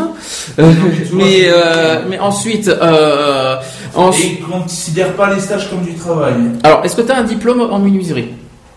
Oui. Oui. Est-ce que t'as, alors t'as quoi? CAP et. Très bien. T'as une voiture? Oui. Apparemment, ça suffit pas. hein. Même en ayant une voiture, ça, ça leur suffit pas. Tu, donc, tu recherches en menuiserie. Est-ce que de ton côté, tu vas tout, souvent dans, les, dans le site de Pôle Emploi pour trouver euh, l'emploi de menuiserie? Est-ce que tu, est-ce que tu fais, est-ce que tu postules? Est-ce que tu fais de, plein de Oui, choses. Et qu'est-ce qui bloque? Alors, c'est ça que je comprends pas maintenant. Bah, déjà, il y, a, il y a très peu d'offres. D'accord. Et en général, ils demandent beaucoup d'expérience. Et comme les stages, ils les considèrent pas comme des expériences. ben, Alors déjà il y a un problème là parce que comment être jeune et avoir beaucoup d'expérience? Là il va falloir qu'on Ah, m'explique. ouais, oui, bah, Euh, c'est ça que j'essaie de comprendre. C'est ça que j'ai- c'est un petit peu dans ce dans ce sens-là que je. Le patron, il, voudrait que ce soit tout de suite rentable. Bah oui mais t'as un diplôme. Qu'est-ce qu'il faut plus? T'as déjà fait. T'as déjà d'expérience. T'as fait combien de fois- de- d'années de formation là-dessus? De 4 ans au moins. T'as fait 4 ans d'expérience de. CAP, VEP. T'en as fait 4 ans et pour eux ça leur suffit pas d'avoir de l'expérience là-dessus. parce que les stages, ils veulent rien savoir. C'est comme si j'avais rien fait. D'accord. Et à 25 ans, c'est normal de, de- de demander d'avoir 50 Et ans d'expérience. Le fait de plus attendre, euh, si tu préfères un- quelqu'un qui est fraîchement diplômé, ça va, mais plus tu attends, plus ce sera difficile après. Mhm. Parce qu'ils diront, ben, entre votre diplôme et maintenant, vous n'avez pas fait de miserie. Donc, euh, C'est bizarre, ça. Non, mais j'ai travaillé dans le bois, dans les vignes. Ouais, mais les vignes, ouais, mais les vignes, c'est, c'est passager. C'est, moi, je parle d'un emploi. Moi, j'en parle d'un emploi durable. Tu vois ce que je veux dire Euh, Il faut que ça. c'est- puis c'est- le, le- le mec qui est le patron, il s'en fout, je travaille dans les vignes. hein. Alors c'est ça que je comprends pas. Donc alors, parce qu'aujourd'hui euh, le chômage n'arrête pas d'augmenter. C'est un sujet qu'on va que je vais parler tout à l'heure. On est à quoi 11% maintenant euh, en France de chômage? On a, je crois qu'on est, on est en train d'atteindre les records absolus là. Et euh, pourquoi? Ben, Aujourd'hui, alors les offres, tu dis que ça manque d'offres. Aujourd'hui, il y a presque pratiquement plus d'offres. Est-ce que tu as fait des recherches en intérim aussi là-dessus? Oui, j'ai Et là- à deux ou trois boîtes d'intérim. là. Et, euh, et, et là-dessus, même chose. Tu as fait à Périgueux aussi? J'ai fait Bordeaux. Bordeaux. J'ai fait Nantron aussi. Tu fais, de- de- tu fais les intérims de Bordeaux en habitant en Dordogne. Oui, Et ça marche. J'avais fait, ben là, ils m'ont- ils m'ont jamais rappelé. quoi. Ah bah tu m'étonnes.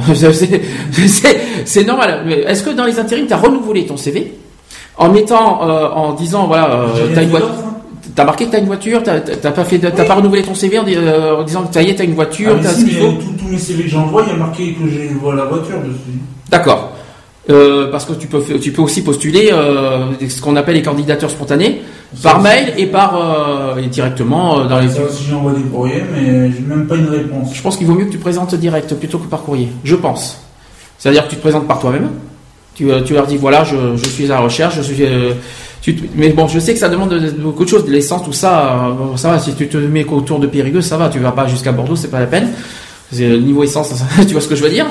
Euh, mais ce que je ne comprends pas, c'est que euh, la- même cherché sur Libourne et tout ça, mais c'est pas. oh, mais Libourne, c'est loin quand même. Je pense pas que je pense que là, la Il y a distance. d'hébergement à Libourne. Oui, et si ça, si ça dure, si ça dure à l'année, euh, ton, ton emploi, tu, tu vas rester à Liban toute l'année? Mais non, mais ça laissera le temps de trouver quelque chose. Un logement, je suppose. Oui. Voilà, forcément. Ce qui veut dire, c'est que du jour au lendemain, je peux y aller à Libourne sans problème. Hum, Bon, c'est sûr qu'après, sur la longueur, il faudrait que je trouve quelque chose là-bas après. Et ça me laisse le temps de chercher. Je veux dire, je vais pas trouver d'abord un logement si j'ai pas de travail. Donc concrètement, donc c'est pour ça que je viens vers toi parce que c'est un sujet que, que- y a dix ans que j'ai été concerné aussi. C'est pour ça que je, je- je vois que dix ans après ça change pas, tout simplement, et que ça s'empire même. Oui, faut être faut être clair. C'est ça que il y a dix ans déjà c'était comme ça et aujourd'hui c'est vrai que ça s'empire. euh, le chômage augmente, le- l'emploi des jeunes. J'ai l'impression que les jeunes, euh, voilà. Mais on parle beaucoup des jeunes, mais chez les seniors c'est pas mieux. hein. Donc les seniors, euh, il y a une histoire d'âge, il y a une histoire d'expérience, il y a une histoire de, de Les diplôme. seniors, ils- ça dépend des métiers. Des fois, ils ont des avantages parce que s'ils reprennent le patron qu'ils avaient avant, ils savent très bien qu'il va travailler. Ou... Mais tu vois, il y a le côté chez les jeunes pas assez expérimenté et chez les seniors trop expérimenté. Je sais pas si t'es. Oui, mais non, mais ce que je veux dire, tu vois, par exemple, euh, mon père, Oui. eh bien, même s'il est à la retraite, il peut toujours demander à son ancien patron, il acceptera toujours de lui passer du boulot. Ça, c'est le fait qu'il qu'il aime, qu'il aime pas être inactif.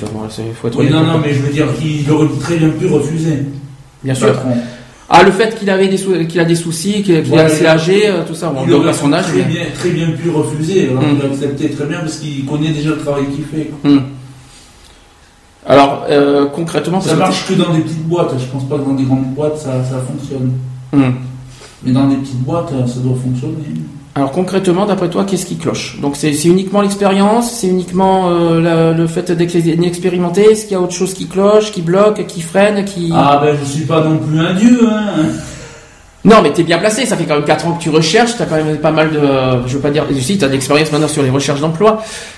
On va être honnête hein, aussi hein, sur un peu. De toute façon, on t'a- déjà vu. Hein, c'est pas. Est-ce qu'il y a aussi le côté discrimination qui arrive Ah ben ça. Allons-y, soyons dingos. Allons-y. Est-ce que tu vas en parler? T'as le droit. Il y a rien. y y pas méchant. un athlète. euh, Mais t'es pas impotent non plus. C'est ça qu'il faut Voilà. se dire. Donc c'est ce que je veux, c'est ce que je veux expliquer. T'es peut-être pas physiquement euh, athlète, musclé, euh, tout ce que tu veux, machin. euh, Pourtant, parfait, je euh. suis désolé, t'es pas impotent, tu, la preuve, tu sais conduire, tu sais, tu sais faire deux heures de trajet de, de, de, de, de, voiture, je vais y arriver, tu, arrives à porter des choses lourdes, je sais pas comment tu fais, moi j'y arriverai même pas, euh, tu, tu t'es capable de plein de choses, bon, même s'il y a quelques soucis de santé, comme tout le monde, de toute façon, euh, comme tout le monde, hein, tout le monde a un minimum de quelque chose, que euh, je ne comprends pas pourquoi on te ou alors c'est quoi qui cloche ça y est ça y est on te voit comme ça ah bah mince je me souviens je sais pas si c'était dans un ancien Equality il y a un an je sais pas si tu on en avait parlé de ça tu m'avais dit euh, tu vois j'ai plein de souvenirs j'ai toujours les, les anciens trucs que euh, euh, on t'a jugé parce que tu étais lent est-ce que c'est ça est-ce que c'est ça l'histoire? Non, ça, c'est ce que le vieux il dit. non c'est ce que tu as Non. non, avais parlé d'un employeur Oui. et il m'avait semblé Non, avoir entendu un employeur est-ce que qui m'a dit que quand tu travaillais, c'était très bien, mais tu étais trop lent par rapport aux autres. Oui, mais maman, il y a la qualité et la quantité et la quantité. Voilà. ça dépend de quelle quantité tu parles aussi. Mais, mais euh, est-ce que, faire du boulot et tout casser à la fois, c'est possible. est-ce que, toi- moi personnellement, le connaissant depuis des années, je te vois pas lent. Après, tu as du mal à marcher, c'est un fait, mais est-ce que tu es lent? Peut-être, euh, par exemple, si, si euh, là je reprenais la menuiserie, je serais pas performant de suite. hein. Oui, mais la, Il faut que je me réadapte et tout oui, ça. mais la menuiserie, c'est quoi? C'est couper du bois, c'est euh, travailler sur le bois, c'est pas courir euh, au fin fond, euh, faire la petite maison dans la prairie, à, à aller à je sais pas où. euh, je- tu vois ce que je veux dire? Oui, si je travaille d'être- Enfin, ça dépend un peu des entreprises. Parce qu'il y en a qui posent des fenêtres, des volets. Donc c'est ça que je comprends pas. Donc ils te jugent sur ton, ton apparence, je suppose, parce que tes soucis de santé, il me semble que personne n'est au courant. Non. Voilà, ça, ça reste, ça reste confidentiel. Sauf si, bien sûr, un, un médecin du travail euh, euh, arrive à détecter ce que tu as. Déjà eu un- des, des, euh, des contrôles de médecin du travail? Tous les années. Ah, bah ça doit peut-être ça aussi. Quand j'étais à BSF D'accord. il en faisait toutes les années même pour son ouvrier. Et euh, t'as- donc, tu as fait du travail. Est-ce qu'on- t'avait critiqué? Est-ce que tu avais bien travaillé? Est-ce que tu avais. Non, euh, juste ce que le médecin m'a dit, euh, juste que bah, parce que ma vue s'améliorait pas et que mon oreille. T'as vu Ah, ça, par contre, c'est important ça. Oui, non, mais j'y vois. Encore heureux, parce que sinon, comment tu fais pour conduire? Voilà, déjà. Déjà d'une? Mais bon, que, que ma vue avait baissé. Hum, Ça, il faut faire gaffe quand même. C'est pas, c'est pas, c'est pas une Non, blague. pas baissé de 150 points, mais. 150 points, je sais pas comment tu ferais pour baisser de 150 points, mais le QI si tu veux, mais, mais, pas, mais pas la vue. Excuse-moi, t'inquiète pas, c'est pour déconner que je dis ça. Ouais, avec les oreilles, c'était pareil.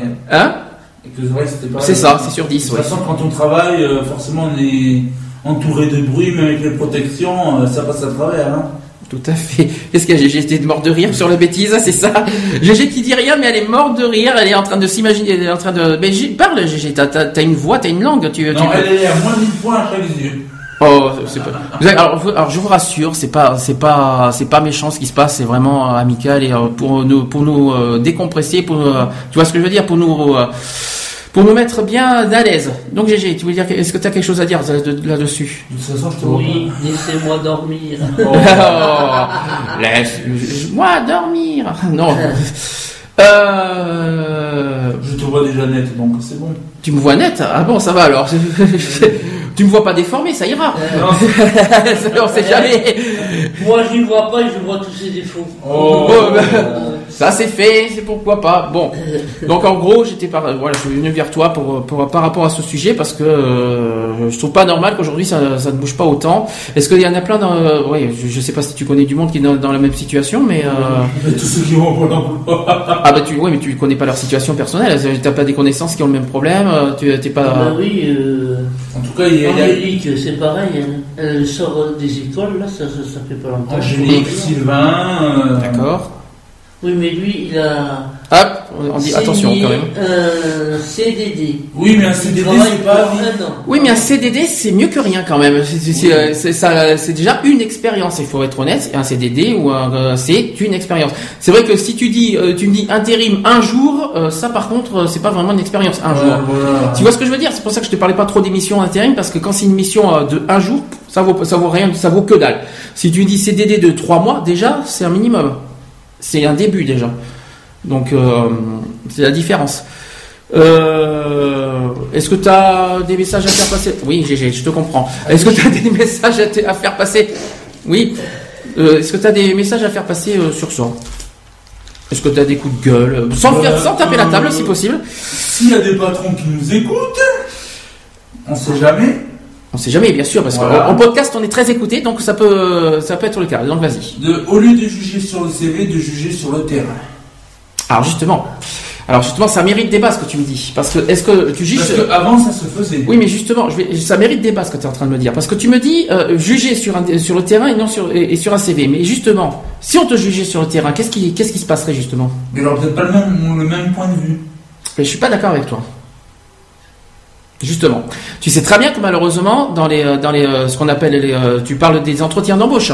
Oui. Alors le problème des entretiens d'embauche et ça c'est véritable et malheureusement on en a parlé il y a pas très longtemps.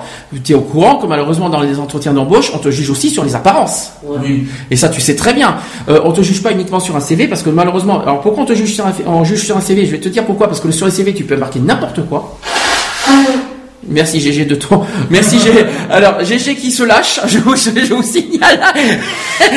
Alors c'est, c'est- elle se mouche, hein, je précise parce que comme, comme on ne voit pas en cam, Oh, c'est, c'est pas autre chose. Mais bon, ce n'est que ce n'est que se moucher. Hein, ne, ne vous imaginez pas n'importe quoi derrière.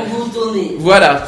Oui, ça va, c'est Ça oui. va, euh, Donc, je précise. Donc, je vais t'expliquer mon, mon, mon point de vue personnel. C'est que sur un CV, euh, tu peux marquer n'importe quoi. Ça veut dire que moi, je peux marquer un Mais CV. justement, c'est le moyen de tester. Ben non, justement. Tu envoies qu'un CV à un CV, tu peux marquer tout ce que tu veux sur un CV. Tu peux marquer euh, sur un CV, j'ai trois ans d'expérience, j'ai tout ce que tu veux. euh, donc tu peux tricher sur un CV. Tandis que sur un entretien, d'embauche, c'est ça que tu veux me dire, c'est réel, c'est concret. Mais le problème, on va te tester en face en disant sur quoi t'es si t'es là. Imagine t'as le CV, en- il a le CV en face, en disant c'est un petit peu contradictoire, que ça ne correspond pas à ton truc? Euh, voilà. Et en plus, il faut prouver les contrats euh, que tu as travaillé et tout ça. Euh, mais euh, je suis pas d'accord sur le fait quand tu dis qu'il vaut mieux juger en réel quand c'est sur. Donc, Alors dans ce cas, dans ce cas, c'est plus des ce qu'on appelle des, des essais. Voilà, des essais, oui, c'est ce que je te dirais. Oui. Essayer au lieu de juger comme ça à première vue. Si tu veux, toi, tu donc toi, tu tu, tu proposes en, cla- en clair. Mais dans- ça se faisait. Hein. mais ça se fait encore. Ça se fait encore. Mais tu tu proposes en clair, euh, même si c'est pas payé, tu tu le fais? Bah oui, si c'est un essai d'un jour, moi. D'accord. Donc toi, ce que tu recommandes, c'est vraiment euh, que tous les employeurs fassent quoi qu'il en soit des essais au lieu de juger sur un CV, quoi. Voilà. D'accord, c'est ça ta Parce que proposition. le mec, il peut très bien prendre quelqu'un qui a un bac plus 20 et puis. C'est ça. c'est- le mec, il sait pas comment allumer la machine. hein. C'est ce que je suis en train de me dire, parce que tester ses preuves, parce que les CV, on peut tricher autant qu'on veut, et que, euh, et que derrière, en gros, il y a que dalle, quoi. Parce que je- euh, franchement, ça m'est déjà arrivé, j'ai déjà vu des bacs pro hein, se faire aider par des CAP. Alors que Ah oui, c'est fort, là, quand même. Niveau. Des bacs pro qui se font aider par des CAP. Oui, parce qu'ils savaient pas comment allumer la machine. D'accord, de mieux en mieux. comment changer la lame. Alors c'est pas mieux, hein. Oui, alors imagine, euh, c'est pas, c'est pas un BTS plutôt, au lieu de bac pro? Oui, c'est pareil. Euh, C'est ouais, assez. mais c'est quand même, euh, c'est quand même pas mal. Donc, Euh, donc toi, c'est ce que tu recommandes. Maintenant, il y a le, ce problème de discrimination à l'entretien d'embauche qui est- qui qu'il faut résoudre, euh, qui, qui malheureusement existe depuis, qui existe toujours, qui existe malheureusement toujours. En gros, et puis j'en ai entendu parler, c'était au Téléthon d'ailleurs. Dans 15 jours, on fera un week-end spécial Téléthon. Euh, L'année dernière, j'ai eu, un, un reportage du Téléthon justement sur les entretiens des handicapés et euh, qui disait euh, voilà qui, qui était apte à travailler, qui venait dans un dans un dans un entretien d'embauche, qui dit comme ça euh, oui je souhaite travailler. La personne euh, l'employeur dit pour faire court c'est déjà pris. Qu'est-ce qui se passe quatre heures après? Une autre une, per- une autre personne se se, se, se pro- se présente et dit euh, recherche le même emploi et ben elle a été embauchée de suite. Voilà. Malheureusement, il faut être euh, de la, discrimination pure et simple. il- Moi, il m'a prévenu. Il a, il a pas fait le. Il a dit qu'il y avait plusieurs gens sur le coup. Mhm. Et donc, qui choisirait Je veux dire, il, m'a, il m'a pas laissé tomber comme une merde. Il m'a dit qu'il y avait du monde derrière. Oui, mais il faut pas oublier qu'il y a de l'hypocrisie derrière. Tu sais très bien que les employeurs, c'est professionnel. Donc, ils, te, ils, ils essaient d'aller un petit peu de, de, comment dire, de dévier le vrai en te disant quelque chose, euh, on va dire, hypocrite. Oui, mais c'est facile de voir après. Bah, le lendemain, si tu vois qu'il y a quelqu'un qui travaille, c'est qu'il a pas menti. La manière hypocrite, c'est du genre, monsieur, écoutez, vous ne correspondez pas à votre, à notre, à notre profil, à notre tout ça. Tu sais, c'est une manière hypocrite. Ils vont pas te dire en face, excusez-moi, monsieur, vous êtes trop gros, vous êtes trop ci, vous êtes trop là. Oui, mais attends, moi, ce que je comprends pas, Tu vois ce que je veux dire? hein, c'est que. Bon, il y a certains métiers, comme quand tu travailles dans, dans les avions, les stewards, euh, les hôtesses d'accueil, tout ça, bon, ok, Oui, il qui regardent le physique. Hein, mais c'est quand c'est de la menuiserie, hein, ils sont derrière dans l'usine, donc personne ne les voit. Faut pas oublier que la menuiserie, c'est physique. Parce que faut quand même, faut quand même, ça demande quand même du travail des bras, Oui. des trucs comme ça. Non, mais je te parle euh, parce que tu as des gens, euh, ils t'embauchent que si tu as un, un beau physique, si tu représentes bien. Hum. Voilà. Parce que pour leur métier, eux, ça leur apporte. Mais eux, les gens qui ont du travail comme ça ou qui sont manutentionnaires et tout, qui te demandent ta photo, mais t'es derrière, dans l'usine. Tu Mm. vas pas voir euh, les gens qui arrivent et tout. Ça dépend des entreprises. hein. Enfin, pour revenir au sujet euh, ex- exact, bon, c'est sur le- l'emploi des jeunes, chez les jeunes qui sont très difficiles aujourd'hui à. Bah, en gros, que les jeunes sont de- aujourd'hui de plus en plus euh, bah, au chômage, qu'on va dire. Et du pourquoi? Parce qu'on leur offre pas leur, leur chance. Et c'est ça que je pour comprends ça pas. que moi je dis toujours, à bas la jeunesse, vive la vieillesse. Ouais, d'accord. Ouais, mais déjà si on y arrive, premièrement, tu sais quoi, on ne sait pas comment il fait demain, donc euh, donc euh, faut déjà qu'on y arrive à la vieillesse. Et Donc c'est- et c'est pas et comme on dit souvent, profitons, profitons du jour présent. C'est pas une fois qu'on est vieux et qu'on ne sait même pas si on va l'être que qu'il faut en profiter. Ouais. Et oui, il faut le dire, il faut, faut être clair, sur ça.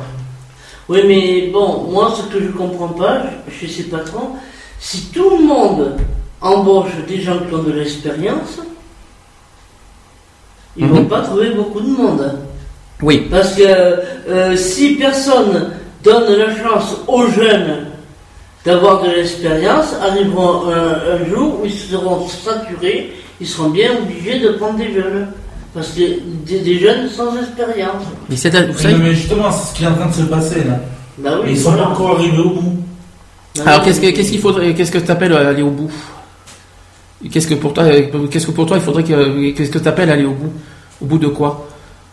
Ils sont Et, pas euh, arrivés au bout, à quoi? On va dire à l'épuisement de stock et des gens qui ont de l'expérience. À Voilà. l'épuisement de stock. De toute façon, il y a per- de toute façon, quoi qu'il en soit, il y aura toujours quelqu'un qui n'a pas d'expérience dans la vie, parce que tu sais que les générations. mais il y en aura de plus en plus. Euh, bah, Parce que s'ils n'embauchent pas les jeunes, les jeunes n'auront jamais d'expérience. Mhm. Et arrivera un jour où il y aura que eh ben, aura plus de vieux, il y aura plus d'expérience, ils seront obligés de prendre ce qui arrive. Et là, peut-être, euh, il y aura des catastrophes. Alors question, question à la noix. Est-ce que c'est vraiment la vieillesse qui donne l'expérience aux jeunes? Est-ce que les jeunes sont pas assez, euh, est-ce que les jeunes sont pas assez expé- expérimentés? Moi, je pense que non. Dire sûr que non. C'est pas une histoire d'âge. Est-ce que c'est une histoire d'âge qu'on est expérimenté Non, non, non, non plus parce que tu, tu peux avoir euh, 25 ans comme lui et avoir déjà travaillé 5 ans. Bien sûr. Voilà. Après, je parlais aussi en général dans la vie et tout ce que tu veux. Maintenant, euh, il y en a plein qui sont qui sont figés là-dessus euh, à la, à la- à la bonne vieille époque en disant ils sont ils sont très à cheval sur la vieille époque, euh, le Moyen Âge. Les jeunes sont ci, les jeunes sont là. Bon, bref, qu'est-ce que tu veux, je te dis. Parce que le pire, c'est qu'il y a de plus en plus de jeunes qui arrivent sur le marché du travail. C'est ce qui fait augmenter, ce fait le chômage. hein. Et euh, t'as fait quel genre de candidature? T'as fait un, un par courrier? Et je suppose que tu as eu des retours en disant Monsieur, désolé, Non, euh, nous, sommes, nous avons le re- Ah, jamais eu de retour. T'as pas eu, par exemple, nous avons le regret. pour euh, celui de là où je suis allé voir. Ouais, Mais sinon, j'ai jamais eu de retour. hein. jamais eu de retour. Et si, est-ce que est-ce que tu as déjà fait de la candidature spontanée Et oui, c'est est-ce-. Alors, est-ce que euh, qu'est-ce qu'on te dit Qu'est-ce qu'on te qu'est-ce qu'on te me dit rien, justement. C'est que les CV, j'ai l'impression qu'ils. Ah oui, une candidature spontanée, voilà. c'est-à-dire, mais moi je parlais pas de donner un CV, moi je te parlais de te présenter directement vers l'employeur. J'ai fait toutes les catégories. hein. Je me suis présenté, j'ai envoyé des spontanés. J'ai fait des, des trucs de l'émission locale, c'est pareil. Ça a pas Et sur le cas, tu n'auras tu as pu avoir droit bientôt. Donc euh, oui, c'est jusqu'à Jusqu'à 25. 26. jusqu'à- c'est- non, c'est jusqu'à 25. Mais moi, il m'a dit jusqu'à 26 pour moi. Ouais, bah, c'est-à-dire qu'à la vie, 26e année, tu vas passer au RSA et après tu n'as plus droit au- à la mission locale. C'est pour ça que c'est un peu, c'est la transition, si tu préfères. Donc, euh, et que hum, je comprends pas, je comprends pas, euh, je, je, je pige pas, euh, j'arrive pas à comprendre pourquoi on te, on te fait, euh, enfin, je comprends pas. Disons que je tel tel qu'on connaît les super je- tel qu'on connaît, tel qu'on connaît les comment s'appelle les, les, les employeurs, leur façon de de juger de- des apparences, tout ça. Si après il y a des des des, euh, des, euh, des trucs fous, oui GG. Non, mais je vous écoute. Ah tu nous entends de loin aussi. Parce qu'après, il va y avoir Ben, un autre je, problème. je- je vous entends à moitié quand je suis arrivé, je suis déjà Ah, moitié sourd, complètement bouché. là. Alors, il y a un autre il y a un autre problème Oui, tu il y a veux un dire autre problème, c'est que comme il va y avoir beaucoup plus de monde, Qu'est-ce que tu appelles plus de monde, plus de candidats, plus euh, le- Oui. plus il y a de chômeurs, plus il y aura de Voilà. ouais.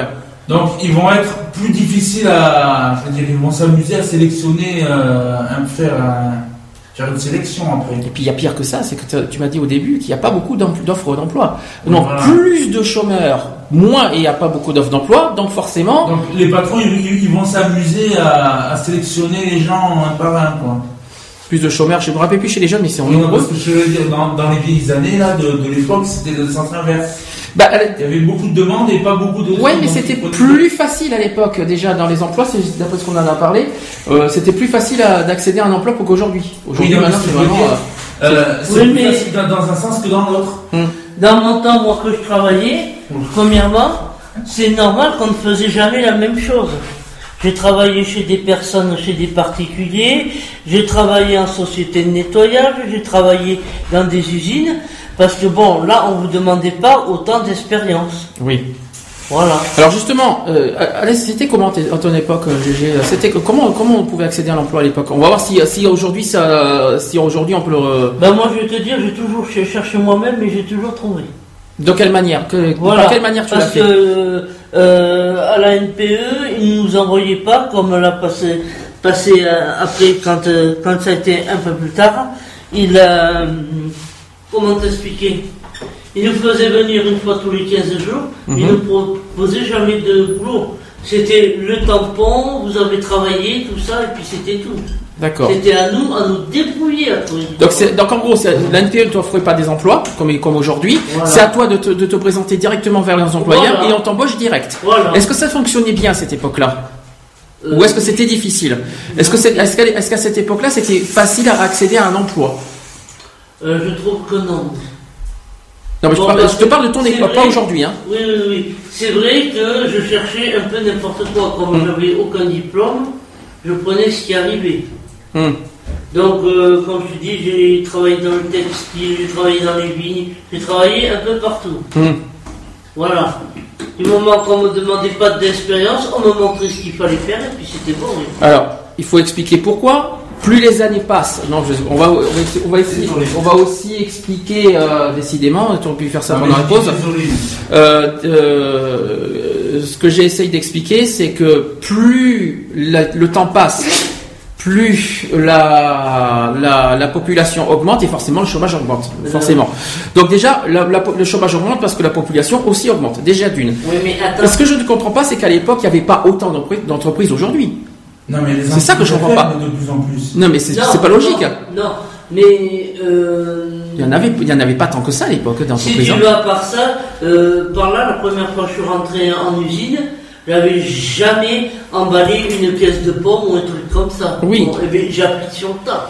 Oui, mais c'est idiot parce qu'aujourd'hui, aujourd'hui, il y a plus de sociétés, et d'entreprises, d'associations qui existent en France, et donc c'est quand même bizarre qu'aujourd'hui, il n'y a, pas euh, d'accès à l'emploi quand même. À l'époque, il y avait, il y avait, il y avait moins d'offres d'emploi et pourtant c'était facile Oui, d'accès à l'emploi. aussi, attends, attends, il y avait une chose autrefois, c'est qu'ils pouvaient aller n'importe où. Qu'est-ce que tu appelles n'importe où? Eh bien, par exemple, je travaillais en usine de pommes. Après ça, j'ai travaillé au ramassage du pomme. Après ça, je suis, euh, euh, j'ai fait de la restauration. Après ça, j'étais chez des particuliers faire des ménages. Ça y est, j'ai compris. travaillé en société nettoyage. Euh, T'es en train de me dire que t'es en train de me dire qu'à l'époque, euh, t'avais pas un emploi fixe dans ta tête et que tu pouvais aller n'importe où, sans expérience et sans diplôme. Oui, eh ben oui, puisque- D'accord. Et là, le, sauf que toi, pour toi aujourd'hui, ça a bien changé en disant maintenant ils exigent trop de choses. C'est ça qui a changé, qui, qui pour pour toi bloque l'accès à l'emploi. Voilà. C'est pas, c'est pas bête comme, euh, comme, euh, comme, comme Et suggestion. puis, il y a des trucs aussi dans certains endroits. Si tu es menuisier, ils te baseront sur la menuiserie. C'est tout, pas autre chose. Surtout qu'aujourd'hui, il y a toujours des accès à l'emploi faciles. Les, les- les emplois faciles, il y en a trois. On peut les citer l'entretien, la restauration et, les- et, euh, la manutention. Voilà. Bon, il y a encore ces trois métiers, mais moi, je- si les gens ne, ne, ne sont pas manuels, euh, du genre à faire, à faire la manutention, la restauration et, le- et le- l'entretien, euh, les autres sont fermés maintenant. C'est vrai que donc toi, ce que tu reproches aujourd'hui, c'est qu'aujourd'hui, maintenant, les entreprises sont fermées à trop d'exigences au niveau des expériences et des euh, et euh, Parce qu'à cette époque-là, euh, le chômage, tu touchais un mois, deux mois, trois mois de chômage, tu retrouvais du boulot, mais ils étaient heureux. Même si c'était pas dans le métier que tu avais commencé à exercer. hmm. Parce que moi, à la base, hein, j'étais parti pour être cuisinière. Mhm. Finalement, j'ai tout fait, de la cuisine, j'ai dû en faire que pendant un an. Alors, eh, Alors, euh, ça permet, ça, ça pose une question à débat maintenant. Est-ce que vous pensez, alors on parle d'aujourd'hui, est-ce que vous pensez que le chômage augmente à cause de- des exigences des employeurs ou à cause des licenciements? Les deux. Est-ce que les licenciements, franchement, fait, fait- fait autant augmenter le chômage que ça Ben, si c'est des grosses boîtes qui ferment, euh, ça, ça part à coup de 600. quoi. Est-ce que c'est vraiment la faute de la crise aujourd'hui que c'est comme ça Non, c'est pas la faute. Parce que je vous dis, parce que je vais vous dire pourquoi. Alors je vais vous dire pourquoi. Je vais vous dire, je vais vous dire pourquoi je dis ça parce qu'il y a 10 ans c'était déjà comme ça. Et la crise n'était pas là encore. Donc je comprends pas pourquoi aujourd- aujourd'hui maintenant il y a l'excuse de la crise. euh, euh, c'est ça que je Moi, comprends pas. C'était les chefs d'État, enfin bon, ou les ou le chef d'État, je dis les parce qu'il y a plusieurs. Bah, il y en a eu pays plusieurs de toute façon. ça. Hum. Voilà. Euh, voilà, parce qu'ils font pas ce qu'il faut. Euh, ils augmentent les impôts, les impôts, les impôts. Les patrons, ils en ont tellement marre qu'ils se cassent ailleurs. Et moi, je dis qu'ils ont raison. Alors ne pas confondre, ne pas confondre l'économie et le chômage. hein. Pour Oui, moi c'est oui. c'est deux termes différents. Oui, mais attends, si euh, l'État ne les machinait pas d'impôts, de TVA, de tout le bazar, Hum. ils auraient moins à payer, peut-être qu'ils embaucheraient plus facilement. Et qu'ils ne partiraient pas ailleurs. Oui, mais là, tu parles pour les grosses boîtes. Hein, tu parles pas Non, euh, les grosses, les petites, tout le monde s'en va dans les pays étrangers maintenant. Parce que c'est moins cher, ils payent Parce pas que la main-d'œuvre est moins chère. Voilà. Voilà. Tu vois, tu penses que la- les impôts sont un petit peu aussi les, un petit peu une des causes de, de, Oui. de, de la crise Ah oui, aujourd'hui ah en oui. France. Ah, D'accord. Il est nombreux, c'est cause. Bah, Chose qu'on en parlera en deuxième partie euh, de, Ouais, la- de la si- politique. S'il y avait que le. Bon, ça. Les impôts, mais bon, ils ont les impôts sur le revenu, les impôts locaux, bon, la redevance TV comme tout le monde, mais en plus derrière, ils ont tout ce qui est TVA. La TVA qui va c'est augmenter ça le qui 1er les janvier. Et Voilà, là- et c'est ça qui les tue. Mhm. Et c'est normal. Euh, bon, un employé, il faut au moins qu'il soit payé au SMIC, déjà d'office. Hein Et sans compter qu'ils payent les doubles à l'État. voilà. Et sans compter que le net, plus ça va, plus, euh, plus le, le pourcentage net, euh, parce qu'en brut ça va, le brut tout va bien, mais Voilà, le net, le net, le salaire net, il n'est pas euh, non plus Non. monstrueux à voir, parce que l'abattement c'est quoi, 22-23%, et je crois qu'à chaque fois il y a toujours une taxe qui arrive de plus en plus chaque année. Oui, oui, oui. Euh, euh, chaque année, il y a toujours un truc en pourcentage et le salaire net n'est pas n'est pas euh, magnifique quoi, à cause de, justement de toutes Hein, ces taxes. que, je vais te dire, Benoît, lui, comme euh, il bon, encore l'année dernière, il travaillait tout seul. Hum. hein, puisque sa, sa femme, elle gardait le gosse. Donc, hein, et bien, les impôts lui ont demandé 500 euros. Oui. Alors qu'il ne, qu'il- qu'il ne payait jamais d'impôts, vu qu'il avait une femme et un gosse à charge. Et ça, cette c'est- année, il a payé. Le modificament, euh, merde, le changement de, pour les impôts. Le Oui, voilà. rabattement. Mhm. Ben, moi, Donc, trouve lui, ça il est pas normal. par- Et autre problème sur les emplois, mais là on- on- on- je m'enlève un petit peu de chez les jeunes, c'est le- la différence salaire entre les femmes et les hommes, qui Ouais. n'a qui n'a toujours pas été résolue, qui soi-disant devait être une des euh, une des choses à être résolue par euh, par les par, par les oui par l'État, il me semble, il me semble avoir entendu ça. Ça n'a pas été encore été résolu. Moi, je trouve ça vraiment ignoble. Pourquoi les femmes Qu'est-ce que qu'est-ce qu'il y a Qu'est-ce qui change une femme et un homme? Euh, C'est pas. euh, Mais autrefois aussi, les femmes étaient sous-payées. Elles ont toujours été et c'est toujours le cas aujourd'hui. hein, Il faut être honnête. Mais est-ce que, est-ce que, à l'heure d'aujourd'hui, est-ce que c'est normal qu'une femme soit sous-payée? Quel, est le, là, il y a, je suis désolé, discrimination quand même, qu'on Bah, le veuille ou qu'on le veuille pas. Mais euh, que c'est, je trouve pas ça, je trouve ça tellement injuste que. Non, moi je trouve plutôt que c'est les patrons qui en profitent. De quoi, de, de- de- d'embaucher plus de femmes que d'hommes aussi Ouais. Ah ben ça devient de la discrimination aussi. Mais euh, là, je pense, tiens, au, au passage aux, aux entretiens, par exemple, c'est-à-dire aux, tout ce qui est euh, agent d'entretien, c'est plus des femmes que des hommes. Forcément, Ouais, là-dessus, ouais. euh, ils sont gagnants. Mais bon. Hein, c'est comme un truc que je suis contre, j'ai envie de dire. Hein, tu as des jeunes pour taper dans un ballon qui gagnent plusieurs millions dans- en, en une soirée, Oui. hein, alors que c'est juste taper dans un ballon. Alors qu'il y en a qui se crèvent la peau des fesses pour avoir quoi comme salaire le SMIC. Oui, mais Ça, ça, ça, non, non, non, je suis pas d'accord. Alors c'est pas faux. C'est pas faux parce qu'on en a pas parlé. Fred, vas-y, finis. Mais maintenant, ce qu'ils font, c'est que comme l'État français fait tout pour les taxer, mais ils partent dans un club étranger. Oui, non, c'est ce que tu viens de dire, c'est pas con ce que tu dis. Est-ce que tu, est-ce que, est-ce que euh, c'est quelque chose que, que je- que j'ai parlé avec ma femme de ménage? Je, je, je le cache pas que j'ai une femme de ménage et que j'en parle beaucoup de ça. Est-ce qu'on trouve normal alors aujourd'hui, alors d'aujourd'hui, qu'un qu'un qu'un euh, entre qu'un métier difficile, absu- euh, comment dire, très très durs, comme la restauration, l'entretien, euh, tout ce qui est entretien, tout ce qui est manutention, sont payés euh, même pas, sont payés quoi, des misères. Ouais, ouais. Et qu'à côté, être euh, ingénieur, être aussi là, ils gagnent quoi 3000 euros par mois Est-ce que, est-ce que ça c'est normal? Non. Ce n'est pas normal. Qu'est-ce que pour, pour- est-ce que Et ce que je trouve encore moins normal, bon, un ingénieur, il a quelque chose dans la tête, il peut faire pas mal de choses. et alors est-ce que c'est Mais pour un mec qui tape dans un ballon en courant, lui donner tant de millions par mois, c'est là où je suis pas d'accord. Oui, et, à côté, à côté, bah tiens, euh, elle m'en voudra pas si j'en parle parce que euh, c'est un, truc qu'elle m'en a parlé. Elle est, elle est payée 600 euros par mois pour faire le, mé- le ménage par tous les mois. Hum. Un mois, un mois de salaire, c'est 600 euros pour un agent d'entretien. C'est très très mal payé les, agents, les agents d'entretien. La restauration, c'est pas mieux, notamment ce, qui concerne les plongeurs. Euh, c'est très très mal payé. Les manutentions, c'est, ça dépend si c'est en intérim, ça, ça, ça, ça va à peu près. Et puis t'as un mec qui court derrière un ballon, ça y est, c'est le million qui lui tombe sur la gueule. Ah, alors ce que tu appelles courir un, un ballon, c'est un footballeur, c'est ça que tu veux dire. C'est-à-dire que Oui, mais il n'y a pas que qui court derrière un ballon. Le rugbyman, il court Oui. derrière un ballon. Ils Oui. sont beaucoup moins payés. c'est les footballeurs, et c'est les footballeurs. Oui, mais bon, euh, ils sont certainement plus payés qu'un pauvre con qui se fait Oui, 14 mais heures s'ils par font jour. ça d'un côté, bon, c'est vrai que c'est con, mais s'ils font ça, c'est qu'il y a une raison. C'est que les autres clubs, ils payent bien plus cher, et si ça, et puis après, il y a- Et le pire, et le pire, je sais pas si vous avez entendu les infos cette- ces, ces- derniers temps, ils se permettent de faire grève parce qu'il y a l'histoire de la taxe de 75%. Ils se permettent de faire de, de, de, de boycotter les, les matchs de foot, tout ça parce qu'il y a une histoire de 75% de, de taxes. Oui, Alors qu'ils sont payés, oui. je sais pas combien euh, par, euh, par mois. C'est pas ça le pire. Oui. C'est que si, bon, ils se plaignent, ils font les malins, mais le problème, c'est qu'ils savent très bien que si jamais, par exemple, euh, la France est trop dure, ben, ils vont aller dans un pays qui va très bien les accepter. Oui, d'accord. Et qui va le payer euh, plus cher, euh, voire. Est-ce que pour autant, mais maintenant, est-ce que c'est normal effectivement d'avoir un salaire de 1 million par mois euh, Par mois, je sais pas si c'est par an ou par mois, je sais pas, ça dépend des contrats.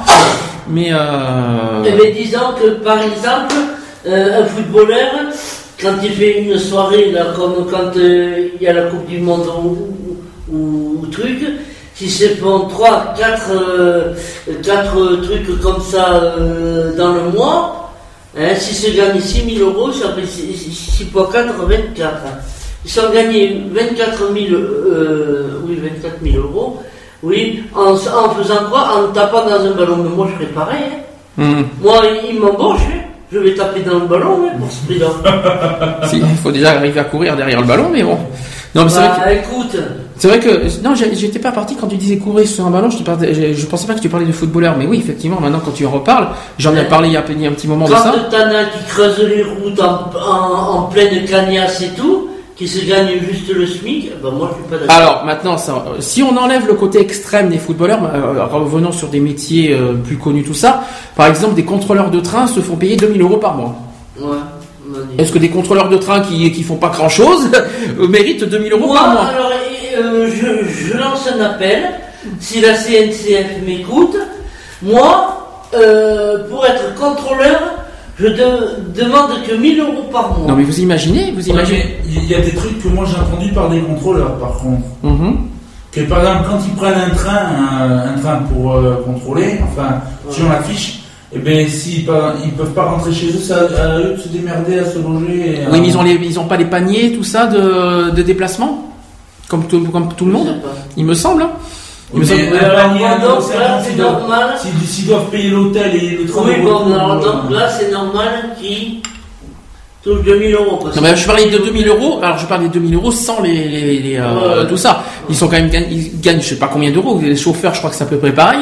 Euh, ils, ils se- non, mais, non, mais ce que je veux dire, ce que je veux dire, c'est- voilà, il y a des métiers qui sont pas compliqués, qui sont euh, des, des- métiers qui sont faciles et qui sont payés des, des- avec des sommes astronomiques, et des métiers qui sont pouf, euh, que ce soit les éboueurs, parce qu'il faut, il faut, il faut, euh, tout ce que tout ce qui est agent de nettoyage, les agents d'entretien, les, euh, les plongeurs, tout ça, qui, qui font des métiers dégradants et pas possibles pour des mises, pour des pour des pécadilles, pour des misères qu'on pas permis.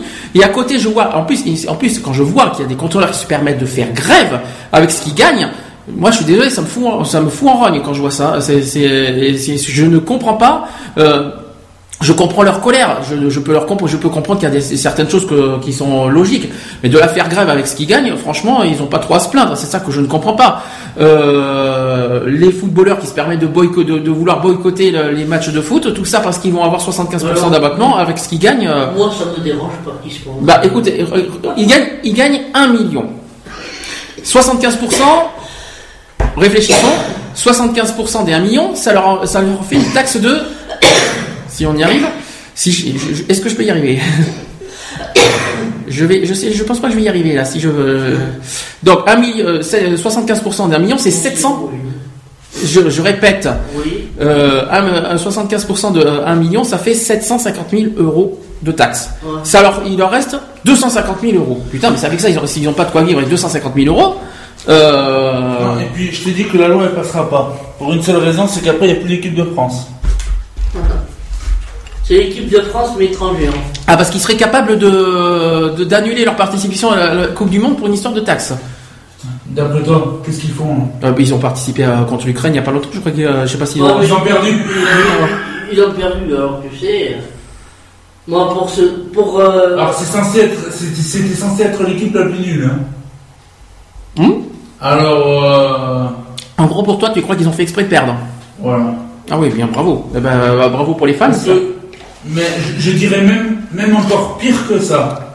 Oui, pour l'amour des. Non mais que quand ils vont dans les clubs euh, étrangers, que les clubs étrangers les payent pour qu'ils perdent le match. Bah oui, mais c'est grave parce qu'il y a, y, a, y a plein d'économies de, de- dessus. Il y a les sponsors qui payent euh, les, euh, les l'équipe de France. Il y a des, il y a des sponsors là-dedans. C'est très grave ce qu'ils font s'ils font ça parce que euh, pour les sponsors, c'est pas très pas très malin s'ils font ça. Bah, c'est- pour ça que je te dis que la taxe ils la feront pas parce que sinon il n'y aura plus d'équipe de France. Oh, moi, moi, personnellement, euh, euh, il, y aura, il, y aura- il en a d'autres derrière qui souhaitent être dans l'équipe de France et s'ils ne veulent pas, il y en a d'autres derrière qui suivent. hein. Il, y en a, il, y des petits jeunes et tout ça qui, qui vont venir et qui, qui aimeraient, qui rêveraient d'être dedans et sans, sans être, sans, payer, sans, sans vouloir être payé un million. hein. Oui mais ils partiront tous après, c'est pareil, ils, partiront, ils partiront tous. Enfin, moi, je pense que c'est possible. Je pense que c'est possible de pas de pas leur payer aussi euh, aussi énorme que ça. euh. Pour les, pour les médaillés olympiques, d'accord. S'ils ont gagné la Coupe du Monde, d'accord. Voilà, qu'ils aient des petits bonus, euh, tout ça, j'ai rien contre. Tout, tout ce que quand ils ont euh, et encore les médaillés olympiques, ils ne gagnent pas un million. Non. Ils gagnent quoi euh, Même pas. Ils gagnent quoi 30 000 euros par médaille? Ouais. Euh, C'est que dalle, quoi.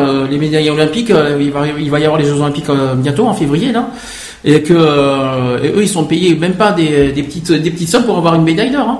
Et à côté les footballeurs ils se peignent d'avoir un million. Bravo quoi, c'est c'est quand même euh, c'est quand même pas mal. Bref. Alors qu'il y a mieux que les footballeurs comme comme euh, comme athlètes. hein, qui méritent. Je parlais de tous ceux- qui courent 50 km. Comme je dis, s'il y a un mec qui recrute euh, des footballeurs, j'y vais.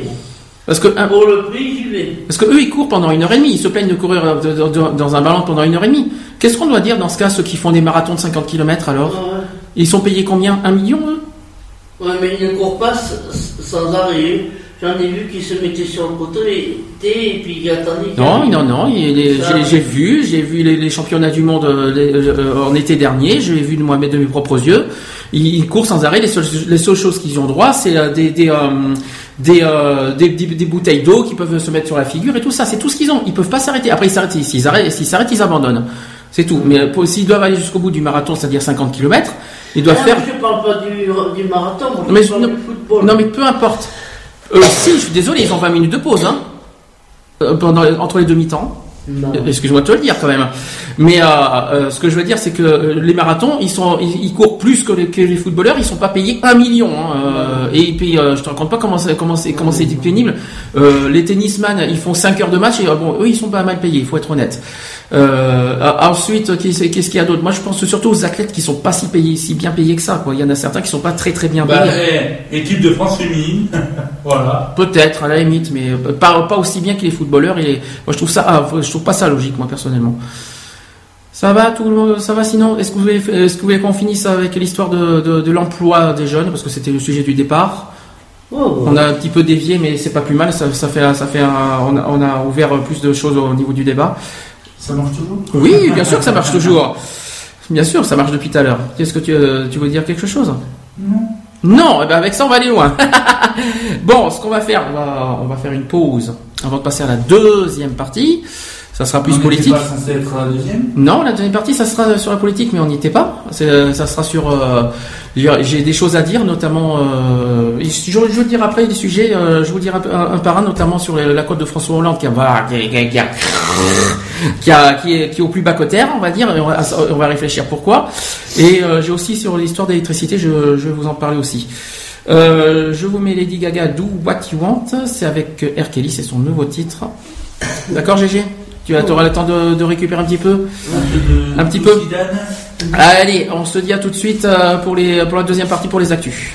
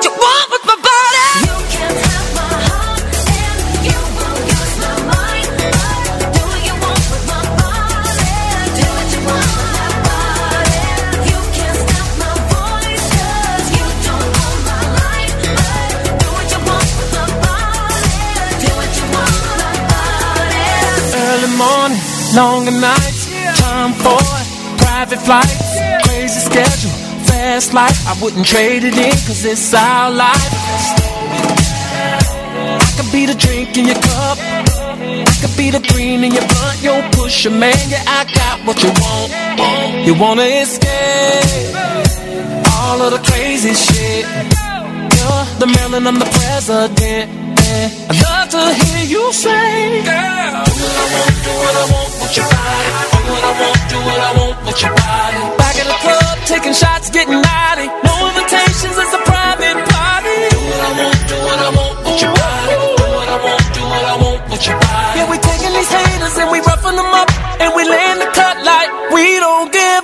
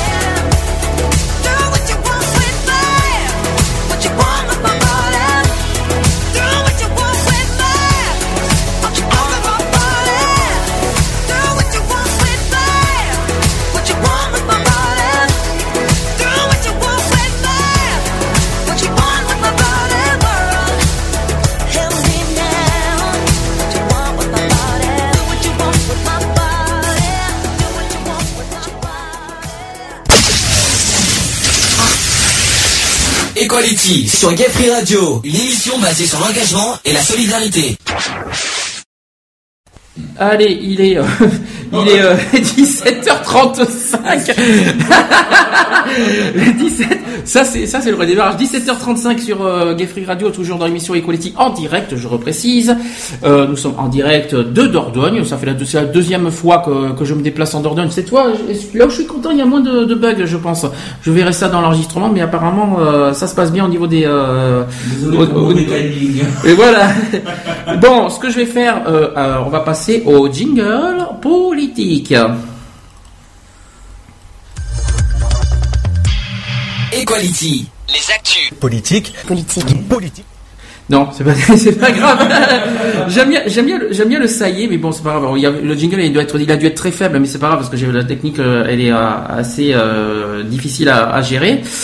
Euh, donc en fait, au niveau politique, GG qui ne, qui nous abandonne, je suppose, ou, ou tu reviens?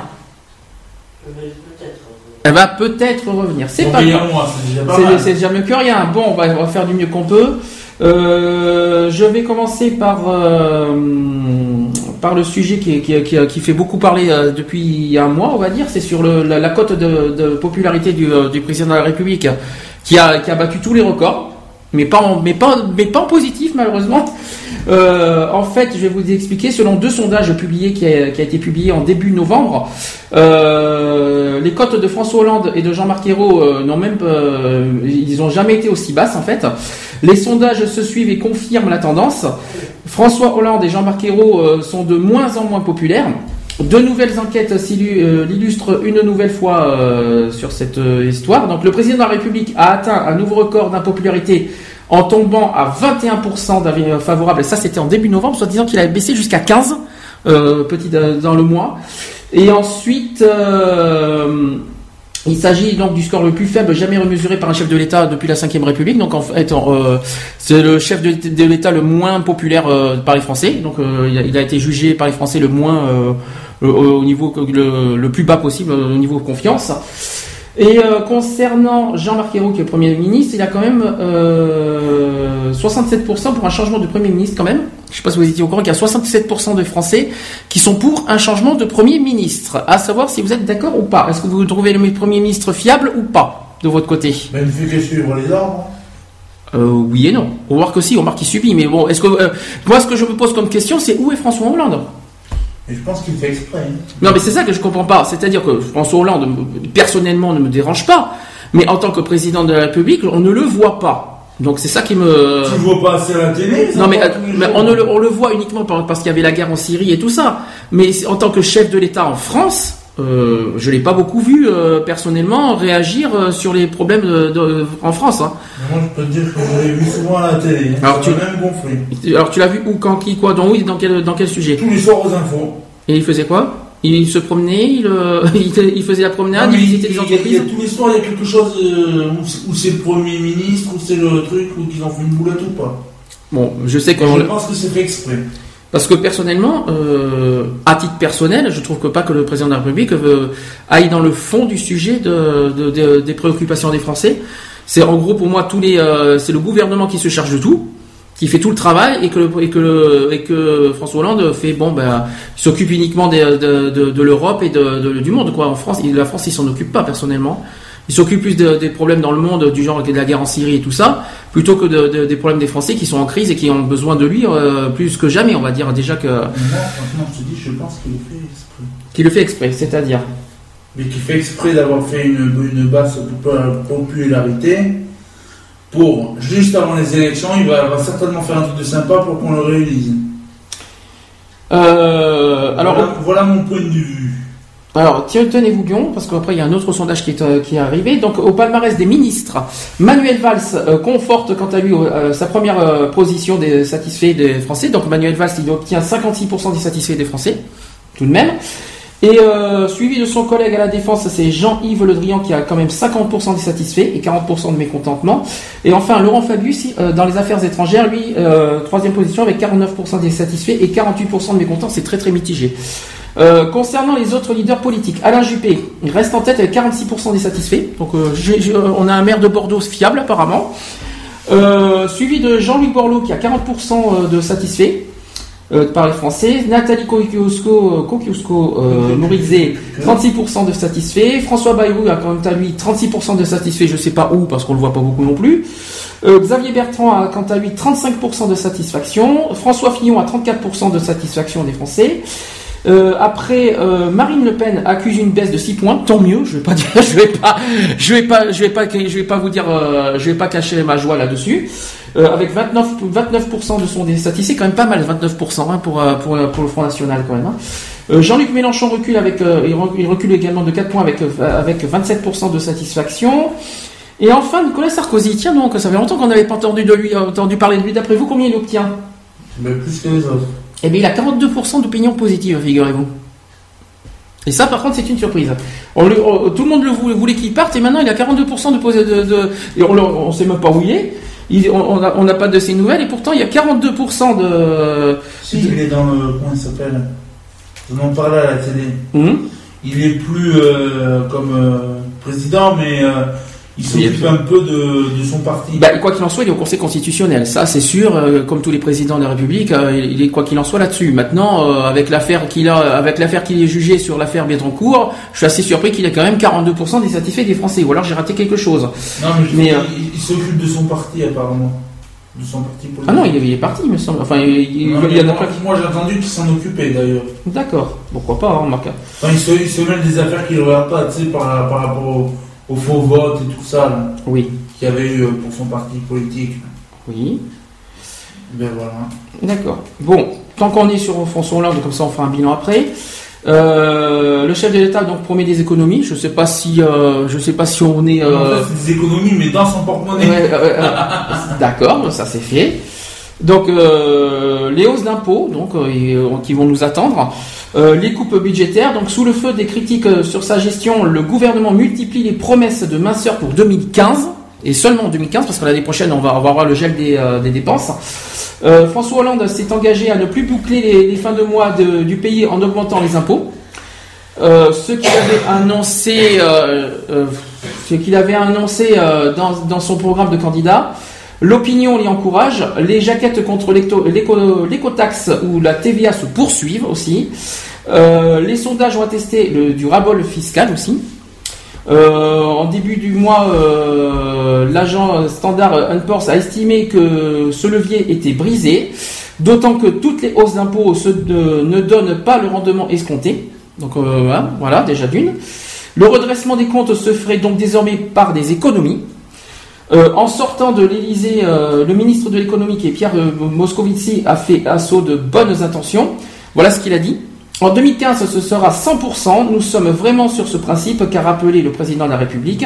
Cela sera fait. Il faut une réforme de l'administration publique pour offrir des prestations équivalentes et, me- et améliorées.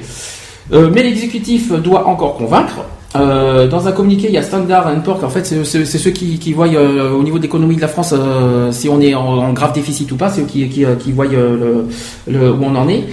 Donc il dit percevoir une incapacité du gouvernement à réduire les dépenses de l'État de manière significative. En fin de semaine, ben, on va, je vais vous donner des nouvelles la semaine prochaine sur ce sujet-là. Donc la Commission européenne a livré à son tour ses reproches également sur ce sujet. Euh, elle va dire, euh, elle dira quels éléments du budget lui paraissent insuffisants. Donc là-dessus, je vous, tiendrai au courant de ce que, ça a donné. Toutefois, selon nos informations, Bruxelles devrait délivrer euh, un, un quintus à François Hollande pour l'année 2014. Euh, donc où et jusqu'où donc où couper les idées qui ne manquent pas, mais elle s'exprime surtout à l'extérieur du gouvernement. La Cour des comptes fournit à chaque rapport une liste de dépenses inutiles. Les experts et personnalités politiques ont chacun leurs propositions. Les Français, dans leur ensemble, privilégient une cure à la défense, à l'écologie et euh, dans les aides aux chômeurs. Euh, autant de dossiers sensibles. Alors jusqu'où ira l'exécutif? Alors il y a Jean-Marc Ayrault qui a convoqué euh, tous les ministres pour une réunion de travail sur les finances publiques. Les conseillers se sont vus à Matignon pour en régler les détails. À l'ordre du jour, le budget de la période 2015-2017, on n'y est pas encore, mais bon, il faut, s'y préparer. Jusqu'à la fin du quinquennat, donc en 2017. Euh, de façon inhabituelle, la préparation est ainsi lancée avec plus de deux mois d'avance sur le calendrier. Deux jours avant le verdict de Bruxelles, euh, Jean-Marc Ayrault a réaffirmé sa détermination à tenir les dépenses. Il faudra attendre pour savoir comment. Les objectifs chiffrés seront dévoilés euh, dans les lettres de cadrage fin janvier, début février de 2014. Le gouvernement entend s'appuyer sur la modernisation de l'action publique qui passe en revue les actions de chaque ministère. Alors, à Matignon, on reconnaît que passer un coup de rabot ou la, ou la toile émery n'est pas à la hauteur de l'enjeu. Et jusqu'ici, les coupes de ciseaux sont restées limitées. Ils ont pour l'essentiel servi à financer d'autres dépenses. Euh, le recul du budget de l'État euh, atteindrait certes 1,5 milliard d'euros en 2014, euh, ce qui ne s'est pas vu depuis l'entre-deux-guerres. Ce montant coïncide toutefois à la seule baisse des donations aux collectivités locales. Ensuite, Bernard Cazeneuve, lui, euh, martèle que l'État, la Sécu et les collectivités euh, réaliseront 15 milliards d'euros d'économies l'an prochain. Euh, le ministre du Budget laisse entendre que l'effort sera supérieur à l'avenir. Or, cette somme ne correspond pas à la réduction des crédits, mais au gel des dépenses qui seraient engagées spontanément à cause de l'évolution démographique et sociale du pays. Pour passer à la vitesse supérieure, François Hollande a confié une mission à deux anciens ministres du budget. Donc c'était Martin Malvy et Alain Lambert. Euh, pour ce dernier, il est urgent de changer de méthode. Euh, le gouvernement doit dire voici le montant des dépenses en euros et nous ne dépenserons pas un euro de plus. Ça, c'est reste à voir. Euh, c'est la seule façon d'être crédible en convaincant. Il doit le faire pendant deux ans, ce qui lui conférera à sa crédibilité. Parler en pourcentage de PIB n'est pas satisfaisant et peut être trompeur. Le père de la réforme budgétaire de 2001, euh, qui est Didier Migaud, euh, estime que les principales économies sont à rechercher au cœur même du fonctionnement administratif. Alors voilà ce qu'il a dit. On peut considérer que 100 euros d'allocation versée à un ménage de compte euh, qui, co- qui coûte 150 euros au pays à cause de l'empilement des structures administratives. Cette réforme en profondeur n'a toujours pas eu lieu. Les ministres sont instrumentalisés par des administrations qui n'ont aucune envie de renoncer à leur champ, explique Lambert. Le rapport initialement prévu pour le 1er mars a été reporté euh, après les municipales. Voilà l'histoire de- au niveau économique. C'est ce- tu voulais en, tu voulais en entendre parler, GG, de l'histoire économique. Maintenant, tu le sais. Moi, je sais où ils peuvent en faire des économies. Alors où? Alors déjà, euh, pas besoin d'autant de ministres pour ce qu'ils font. au, au total, je crois qu'on à- qu'on a 27 ministres, si je me Ouais, trompe a pas. Oui. besoin- Il n'y en a pas besoin d'autant. D'accord. Et ils n'ont pas non plus besoin de secrétaires, autant de secrétaires que de ministres. D'accord. Je crois qu'il y a plus de secrétaires que de ministres d'ailleurs, je crois. Voilà. Il me semble. Déjà, bon, ça fait du chemin, ça. Tu parles de secrétaire d'État peut-être, hein, c'est ça? Non, mais non, les secrétaires euh, qui s'occupent des ministres, quoi, qui font leurs papiers et tout ça. Mhm.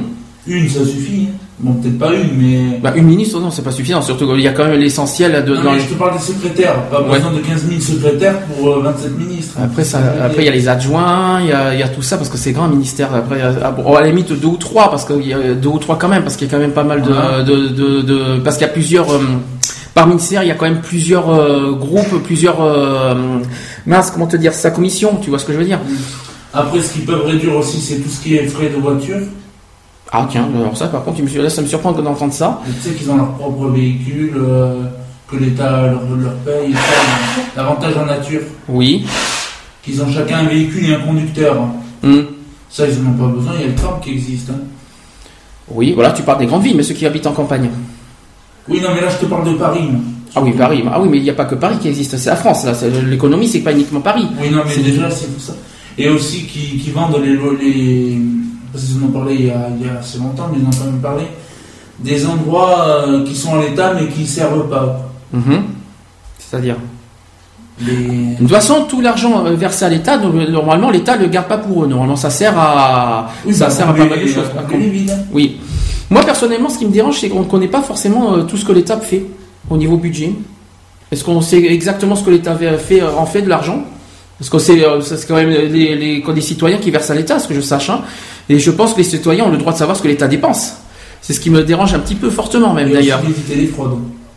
Mais alors, les fraudes. doit y en avoir là-bas aussi. Ben justement, mais bon, euh, normalement il y a des, il y a des, il y a la, la banque euh, qui, euh, les banques européennes qui voient ça. Mais euh, moi, ce Oui, qui, mais que comme celui-là qui, comment il s'appelle Hum, Je sais pas s'ils l'ont viré là, celui-là qui avait plusieurs comptes. oui. Ah oui, oui, oui, oui, je vois ce que tu veux dire. Des, des genres de trucs comme ça, quoi. Oui, bon maintenant, oui, oui, je vois ce que tu veux dire. Mais maintenant, moi, ce qui me, ce qui me dérange le plus, c'est que les citoyens versent des taxes et des impôts euh, à l'État et, que force, et que les citoyens ne savent pas forcément ce qu'on en fait de cet argent. C'est ça que, Est-ce que, est-ce que toi, Gégé, depuis des années, tu même de loin, tu, peux répondre. Est-ce que toi, tu connais le, est-ce que tu sais ce qu'on, ce qu'on, on, sait ce qu'on paye à l'État, mais est-ce que tu sais ce que l'État en fait de l'argent? Est-ce que tu as déjà entendu parler depuis des années de ce qu'on de ce que l'État en fait de cet argent? De loin. Non, mais tu veux, de, de loin, je pense que tu veux, je pense que ça peut marcher, même si on t'a entendu tousser euh, de loin. GG qui se place, qui, se, qui arrive, qui, qui, qui de retour. qui- qui- ouais, on- oui, n'oublie pas qu'on est à la radio. Hein, je te, c'est, c'est pas, excuse-moi, hein, c'est pas un film X. Hein, euh, excuse-moi, mais euh, voilà quoi. On elle parlait au chat. Voilà. Alors donc, euh, est-ce que, est-ce que toi t'as déjà entendu euh, Est-ce que toi tu sais ce que l'État, euh, ce que- tu es d'accord avec moi que ce qu'on paye à l'État c'est notre argent? Oui. les impôts, les taxes, Oui, euh, tout ça. Est-ce que toi, personnellement, avec des années, il y a d'autres personnes, est-ce que tu sais ce que l'État en fait de cet argent? Est-ce que nous, on a un compte rendu chaque année de ce que l'État dépense, euh, dépense? Euh, oui, sur le sud-ouest. T'as, t'as, t'as la totalité, détail par détail? Ah, mais euh, ils te font un camembert Mhm. et ils te marquent de 1 à 10, c'est pour les écoles. De 10 à 20, c'est pour. Alors là, ne confonds pas le budget du gouvernement. Là, tu confonds avec, euh, c'est ce qu'on a parlé, les 113 millions d'euros euh, du Ouais. gouvernement. Euh, c'est pas ça. Ça, ça, n'a rien à voir. Moi, je, te- je, je, je sais que la moitié de- du gouvernement va à l'éducation nationale. C'est Ouais. quelque chose, c'est quelque chose qui me, qui me, qui me fait grincer les dents. Je vous le dis franchement. Ouais. Euh, 65 milliards pour le, pour l'éducation nationale, c'est un peu, c'est un petit peu exagéré. Maintenant, c'est pas ça. C'est-à-dire que les, les taxes et tout ça vont à l'État.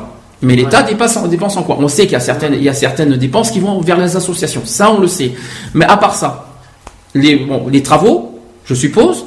Est-ce que les travaux c'est l'État qui paye ou est-ce que c'est les mairies? De toute façon, les, les, les mairies sont payées par l'État, je crois.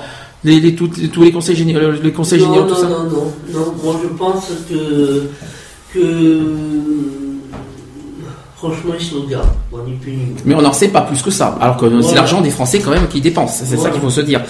Voilà. Euh, là, euh, comment vous dire ça Là, De toute façon, tiens, ça, ça m'emmène au sujet suivant. Vous allez me dire ce que, ce que vous en pensez. Parce que les Français ont proposé leurs idées. Tu vas où, GG Ah Non, non, je, je suis vas-y, vas-y, continue. Donc, comment les Français, euh, pour eux, voilà ce que les Français euh, proposent pour réduire le déficit en France. Oui. Alors, selon une enquête, les Français veulent bien faire des économies, mais pas forcément les mêmes que celles choisies par le gouvernement. C'est Ouais. le- ça, c'est normal. Ça paraît logique. Donc, les, les Français, ils visent l'armée, ils visent les députés et les départements pour réduire le déficit. Alors, est-ce qu'on on va savoir si on Euh, d'accord L'armée, non, mais il en faut. Oui, mais on va, on, on va, L'armée, je suis pas d'accord. il en faut, mais on va voir si on est d'accord parce qu'ils en, pensent- ils en dépensent énormément pour l'armée aussi. hein. Oui. Alors, la mesure serait plus symbolique que rentable, mais la réduction du nombre des députés est plébiscitée par les Français interrogés par l'IFOP. Euh, ils sont également massivement, euh, ils sont 62% des, fus- euh, des Français à vouloir une fusion des départements et des régions. Est-ce que vous, que avez entendu parler que les Français veulent, euh, sont pour une suppression des départements? Est-ce que vous avez entendu parler de ça? La suppression des départements. C'est-à-dire qu'il y a- euh, je sais pas, mais apparemment, euh, les, euh, ils seraient, ils seraient d'accord pour euh, les Français, ils seraient d'accord pour la suppression des départements, c'est-à-dire qu'on garde uniquement les régions. C'est-à-dire que la Dordogne, la Gironde, tout ça n'existe plus. Mais On ça- serait tous en Aquitaine, nous, dans d'autres trucs que Ça quoi. serait très compliqué après. Peut-être, mais voilà. Oui. Parce que Vis-à-vis pour des papiers ça, euh, ouais. si chacun s'en jette la faute après. euh, Donc vous, vous êtes contre. Et pourquoi? Donc pour toi, ça serait plus compliqué, toi, GG C'est pas pareil, hein. Compliqué en quoi? Eh bien, euh, pour Euh, la gestion. dossiers, voilà, gestion. Et déjà, quand on fait par département, dans les papiers, on a une merde pas possible. Mhm. Alors, si on doit faire toute la France, c'est bon, hein. On est paumé. Région, région, région, région. C'est-à-dire que la, la France serait divisée, les régions resteraient par contre. hein. C'est-à-dire que les départements, ils veulent supprimer uniquement les départements et garder uniquement les 22 régions de France. C'est-à-dire que tu vois, au lieu d'avoir la Dordogne, la Gironde, tout ça, on serait uniquement, ça serait l'Aquitaine. Ouais, ouais, mais ça coûterait la merde. Pour toi, ça, ça serait Ah plus, oui. plus compliqué. Ah D'accord. oui. Déjà que pour un peu qui les perturbe, t'es, t'es dans le bazar euh, pas possible, alors là, dis donc, euh, bonjour les gars.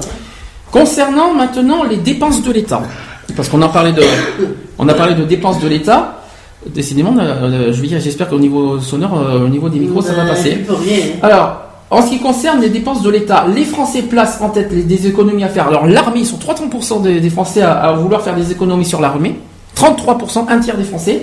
Maintenant, on peut pas faire des économies sur l'armée. En deuxième position, en deuxième position, ils, euh, ils, euh, ils placent des économies, ils veulent faire des économies sur les aides versées aux chômeurs. Ah non, là. Ah ben écoute, euh, en tout cas, ils sont un quart des Français. que, quoi que, tu sais, Ça dépend des abus, hein, parce que. oui, parce que tu as des chômeurs professionnels hein, aussi, alors donc ça c'est sûr. Alors 24%, c'est-à-dire un quart des Français souhaitent euh, voilà, euh, des économies sur les aides aux, aux chômeurs. Et là, là où je suis assez un petit peu inquiet, c'est quand même que 20%, euh, 20% des Français souhaitent des économies sur l'environnement. Alors là, franchement, c'est quand même s'il y a bien quelque chose de très grave euh, euh, sur la planète, c'est bien l'environnement. Euh, c'est notre vie qui en dépend. Après, l'avenir des, des futures générations. En utilisant moins de pesticides, des trucs comme ça. Euh, euh, Bah, il- je suis désolé. Quand, tu, quand ils dépensent de l'argent pour faire, par exemple, des bus euh, euh, électriques, tout ça, je, je- je suis pour, honnêtement. Après, c'est vrai. euh, oui, parce que c'est écologique. c'est écologique et pour moi c'est ça évite Voilà. euh, tous ces gaz carboniques qu'on respire tout ça Voilà.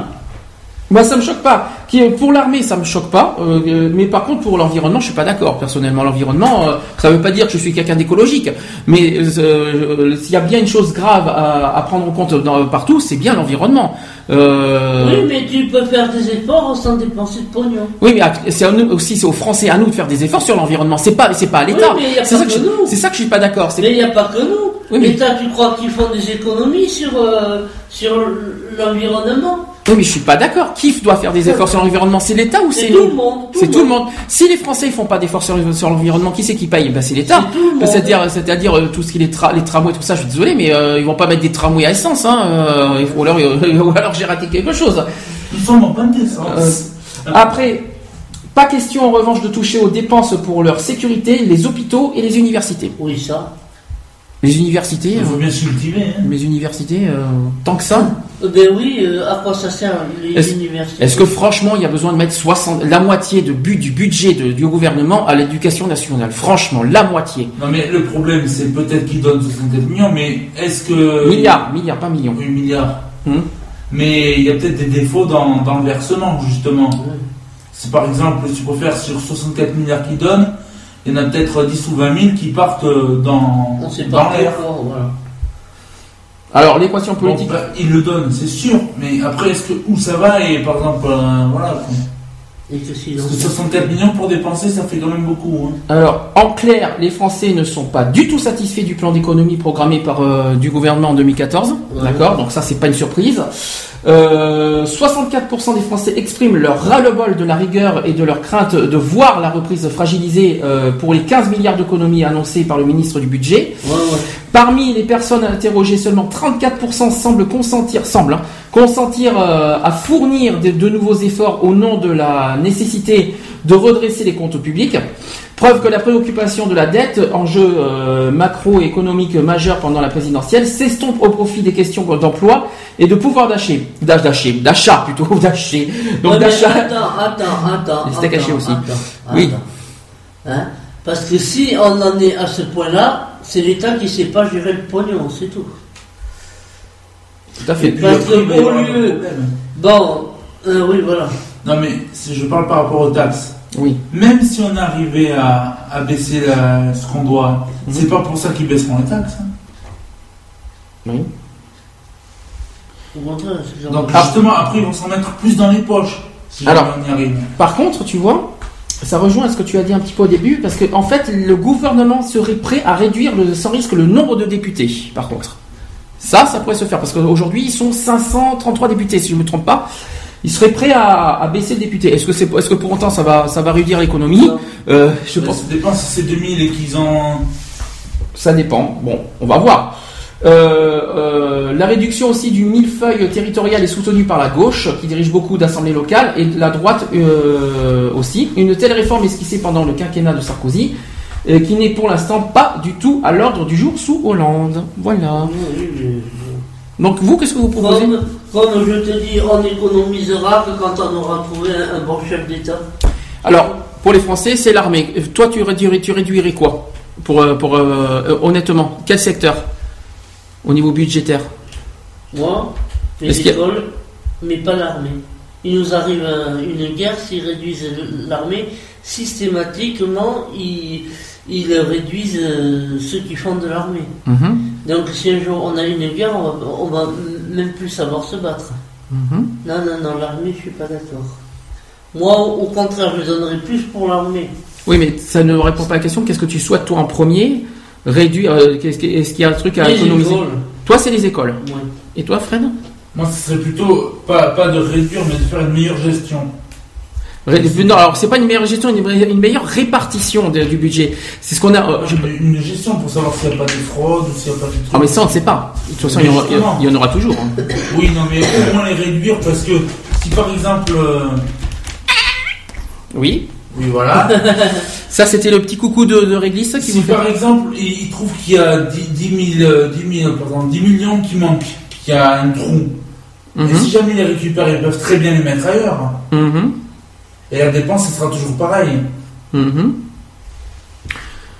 Bon, moi, je suis, moi, moi, je suis plus, euh, plus d'accord sur, euh, sur ton idée, mais plus dans le mot, dans le, dans le mot répartition du budget, parce que euh, je l'ai dit, euh, je- ça fait quand même six mois que je suis en colère sur ça.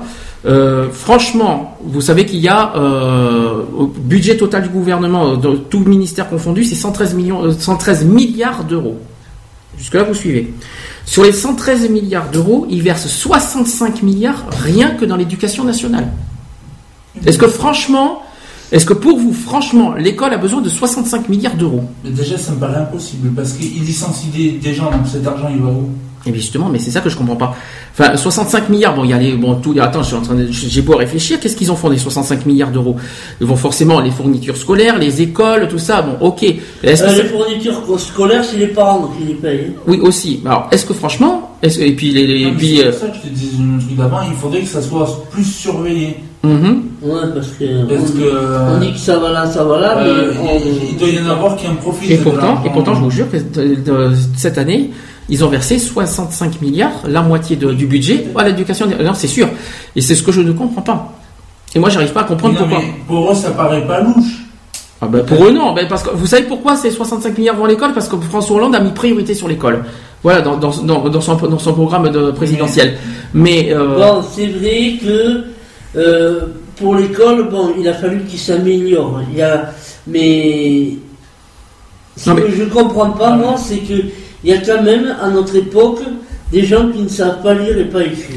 Voilà. Ben, justement- ça, c'est ça que je comprends. Alors, je vais vous dire pourquoi, pourquoi c'est si cher l'éducation nationale. Et je pense que vous avez, euh, vous avez entendu parler que l'école est en train de se mettre petit à petit au numérique. Oui. Je pense que vous avez entendu parler. Est-ce que franchement, avec, avec la crise qu'on a aujourd'hui, il y a vraiment besoin à l'heure d'aujourd'hui, tout de suite, tout de suite, mettre du numérique à, à l'école euh, Ou est-ce que ça peut attendre? Ça peut attendre un petit peu. attendre. Ça peut attendre un petit peu de mettre du numérique en attendant qu'on réduise l'économie, parce que qui c'est qui paye C'est nous à côté. Alors on met, on met tout le numérique, euh, la technologie sur l'école.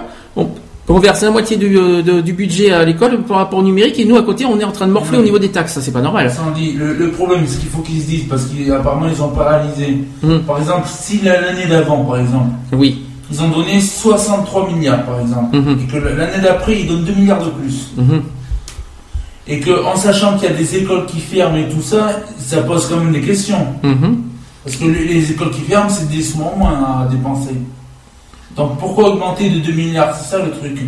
Et en plus, ils sont en train de réduire les, pro- les, les, les, euh, les, euh, professeurs, je crois aussi. voilà, Ils ils sont- réduisent tous les professeurs Ouais. et tout ça, ils mettent toujours plus d'argent. Oui. c'est qu'il y a quelque chose qui va pas. Moi, ça paraît logique. Ben, moi, c'est- moi, je pensais- moi, je dirais plutôt que ça paraît louche. Mais bon. Non, mais je veux dire, ça paraît logique qu'il y a un souci, quoi. Ah oui, il y a un souci. Mais moi, Il y a quelque chose qui va pas, on n'augmente pas de 2 millions s'il y a moins de profs, euh, de trucs à payer. Enfin, Voilà. moi personnellement, c'est quelque chose qui m'a choqué cette année, qui est, qui, est, qui est en train de foutre en l'air pas mal de choses au niveau, euh, ça, euh, au niveau d'économie. Parce que c'est pas pour ça que les lycées sont en meilleur état et que les écoles aussi. Ah non, euh, t'en as qui tombent en en morceaux, alors. Alors, par contre, l'armée, oui, bah, effectivement, euh, les, pour, un tiers des Français euh, souhaitent euh, euh, une économie sur l'armée. Moi, je suis pas très d'accord aussi parce que vu ce qui se passe en ce moment, Oui. euh, surtout en Syrie, Oui, on- on connaît une armée. surtout qu'on est limite, mais vraiment limite d'une troisième guerre mondiale. Euh, par sécurité, je suis d'accord avec toi, GG, que vaut mieux, euh, vaut mieux euh, une sécurité plutôt que. Euh, c'est pareil, là. Hum. Si, si les appareils militaires coûtaient pas aussi cher, Mhm. ils feraient des économies. Mais c'est pas les militaires qui coûtent cher, c'est les, c'est les, euh, les armes qui sont chères. Oui, voilà, Ouais. par exemple, quand tu penses qu'un avion de chasse, ça vaut 2 ou 3 millions. Hum. Qui, qui sont détruits. Qui sont détruits par la guerre. Qui sont peut-être détruits. Hum. Mais je veux dire, si déjà il, il est payé 2 ou 3 millions de moins, ça serait. euh, Bah, rentable. ah, bah, autant faire un avion papier alors. Mais non, pas un avion en papier. Mais écoute, tu vas le payer moins cher alors. euh, écoute, tu mets un avion en carton pour, euh, pour, pour, pour chasser, bah dis donc, il y a pas mal, euh, c'est pas mal si tu veux. Non, mais ce que je veux dire, trouver un moyen euh, pour se le faire soi-même. Oui, oui, justement. Et non, mais et, et sans que Mhm. ça devienne aussi cher, quoi. Parce qu'ils les commandent pas en France, des avions. Ah bah ça c'est sûr, mais bon. Bah si, puisqu'on a eu je sais pas combien d'avions de commandés. en- Non, mais entre des Boeing et des, et Ah des bah oui. avions militaires, c'est pas pareil. Car déjà, si, les- si on les ferait nous-mêmes, ça ferait du boulot en plus. Mhm. On part du bon principe et en plus on réduit les, les frais de les frais dessus. D'accord. Après, il n'y a pas que les avions, il y a aussi les chars. Les... Ah oui, mais les tanks, euh, les, euh, les sous-marins, les, euh, les sous-marins, faut pas les oublier, ceux-là. euh. Bon, Ils roulent pas à l'eau, les sous-marins. Et vous avez oublié quelque chose. oui. C'est vrai. Les bombes comme Hiroshima et tout. Oh Ah, les armes nucléaires, ah ben oui, ça par Ah contre. bah euh, oui, ça. Mais il faut pas oublier que, voilà, faut pas oublier qu'on doit se défendre. Mais je suis euh, d'accord avec il faut aussi se défendre face aux armes nucléaires qui nous menacent, c'est-à-dire face, Voilà. à, face à l'Iran. Euh, il suffit que, que, que la Syrie, euh, voilà, qu'on ait un souci, que déjà que la Russie, et, euh, la Russie nous, nous fait des misères en ce moment. Donc c'est vrai qu'il faut se méfier. hein. Donc euh, moi je me méfie, moi personnellement je me méfierais aussi parce qu'on n'est pas à l'abri encore. Donc euh, c'est pas encore gagné. C'est peut-être calme ces temps-ci, mais je trouve qu'on n'est pas à l'abri non plus pour autant. Donc je suis d'accord. euh, Pour moi, euh, économiser pour mieux dépenser. bah, vaut mieux, vaut mieux être quand même bien sécurisé, euh, d'avoir des, des bonnes armes en cas de guerre mondiale. Surtout que les deux guerres mondiales, on- c'est la France qui se les a morflés. Euh, on sait jamais d'en avoir une troisième dans la tronche. Hein. les deux. euh, Non, mais ça, on les faisait nous-mêmes, je te dis, ça serait plus facile. Oui, pas, pas forcément. Mais, Et qui te dit que, par exemple, si les avions les fait venir de, de Russie, justement, qu'on rigole un peu, Ouais, mais pourquoi pas, oui. et qui les piègent, les avions, c'est pareil, t'auras payé 2 millions et puis les font sauter à distance. Hum. Hum, Pourquoi pas. Donc je vois pas où est la sécurité de faire péter, euh, de commander un avion et qui peut faire péter à distance. C'est une bonne question. Bon, en tout cas, en tout cas, je suis pas très d'accord. Comme quoi, la première préoccupation des Français pour baisser les, euh, les- pour faire d'économies, soit, soit l'armée. Moi, je suis pas très d'accord non plus. Euh, là, on en a, on a effectivement besoin d'armée pour euh, Ah en oui. cas de, en cas de problème critique. Parce que si on n'a pas ça, euh, après, on va se plaindre. Ah, mais oui, mais il fallait des armes et tout ça. Mais après, euh, oui, mais voilà, si, si les Français euh, veulent baisser ça, c'est pas les États-Unis qui vont nous défendre sans arrêt. Hein. Faut aussi se défendre par nous-mêmes un petit peu. hein. Donc, euh, faut pas. Là, ils nous ont lâché de toute façon. Pas forcément, pas tant que ça. Ils nous- Parce que quand j'ai eu l'histoire de série, il y avait que Hollande qui se l'a pété, alors. Bon, pour l'instant, on va voir. Et puis du coup, il a fini par. Euh, Alors par contre, je vais passer aux bonnes nouvelles quand même. Il y a une bonne nouvelle dans cette histoire. On n'est pas mort. Non, euh, ça concerne les tarifs sociaux. Je pense que tu sais ce que c'est GG que, que les tarifs sociaux. Je vais, je vais vous dire la, la petite bonne nouvelle parce que c'est pas forcément la, la meilleure nouvelle de l'année, mais c'est quand même une petite bonne nouvelle pour cette fin d'année euh, avec le froid qui approche. Donc le gouvernement s'apprête à publier un décret pour augmenter de 1,7 à 4 millions les bénéficiaires des tarifs sociaux pour l'électricité et le gaz. Une mesure longue à mettre euh, en place et insuffisante, malheureusement. Par contre, donc une mesure euh, pour les plus modestes. Le ministère de l'écologie publiera euh, donc a publié même en début de, ce mois-ci, début novembre, un décret pour élargir les tarifs sociaux de l'électricité et du gaz, donc de 1,7 à 4 millions de foyers, attendu depuis près d'un mois. Et donc il a mobilisé huit ministères, tout ça, quand même, ce décret. Euh, initié par la loi du député euh, François Brotte, cette disposition est la première du gouvernement contre la précarité énergétique. Euh, elle intervient après la hausse de 15% des tarifs de l'électricité sur 3 ans, dé- décidée en juillet. Un autre décret va instaurer une trêve hivernale des coupures d'électricité et de gaz entre le 1er novembre et le 1er avril. Donc on est déjà en trêve, hivernale. hein. Comme pour les expulsions des logements. Donc nous sommes déjà à l'heure actuelle en trêve hivernale, puis vu, Oui, vu le froid qui fait, sûr. vu le froid qui fait, vaut mieux. Euh, Aujourd'hui, euh, les tarifs sociaux sont limités aux titulaires de la couverture maladie universelle complémentaire et à l'aide euh, à la complémentaire santé. Ça, c'est ce qu'on a. Le décret va permettre à tous ceux qui, dont le revenu fiscal est inférieur à 2175 euros par an, et j'ai bien dit par an, d'en bénéficier. Donc les clients de GDF Suez en bénéficier- bénéficier. donc, les clients de GDF Suez et de Direct Energy pourront aussi décrocher les tarifs sociaux. Donc, c'est ce qui nous manquait parce que personnellement, il y avait que, euh, il y avait malheureusement que le DF qui faisait les tarifs sociaux. Et bien maintenant, ça va Non, s'élargir. il y a. Non, non, Direct Energy le fait pas. Non, il y a. Oui, d'accord. Mais il y a GDF qui m'ont envoyé un papier, je me suis méfié. Alors, EDF, GDF, c'est la même. Comme quoi, pendant deux ans, les retraits étaient gelés. Mais comme j'ai dit, d'accord, pendant deux ans, les retraits vont être gelés, ok. Mais dans deux ans, si on a dépensé plus, est-ce que ça va pas nous retomber sur la gueule? Non, mais non, tu payes. tu- non, ils, ils vont. euh, T'as un forfait qui est à droit par an et après tu payes le reste. Ah, c'est tout. Je l'ai déjà fait euh, à l'époque quand j'étais dans mon ancien appart. Ah Pour bon, le DF. Moi, je me suis toujours méfié parce que j'ai dit, bon, il, il te donne un contretemps de deux ans, c'est vrai. Mais après, je dis, si après tu as toute la farine que tu n'as pas payée là, pendant les quelques mois, euh, que- qui te retombe dessus, et ben bonjour les dégâts. Alors en tout cas, ça s'élargit euh, euh, sur GDF et Direct Energy. Euh, c'est ça la bonne nouvelle.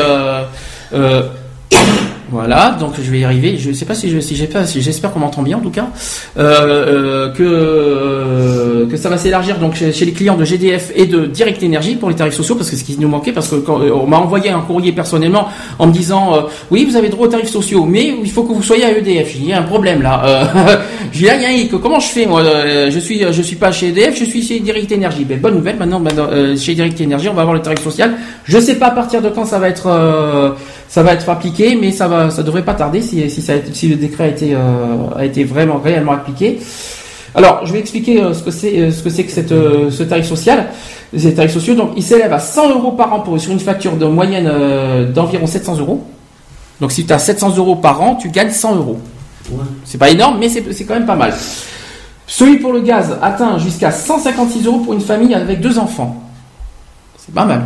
Mais non, mais c'est intéressant quand même. Faut, faut, quand même intéressant dans l'histoire.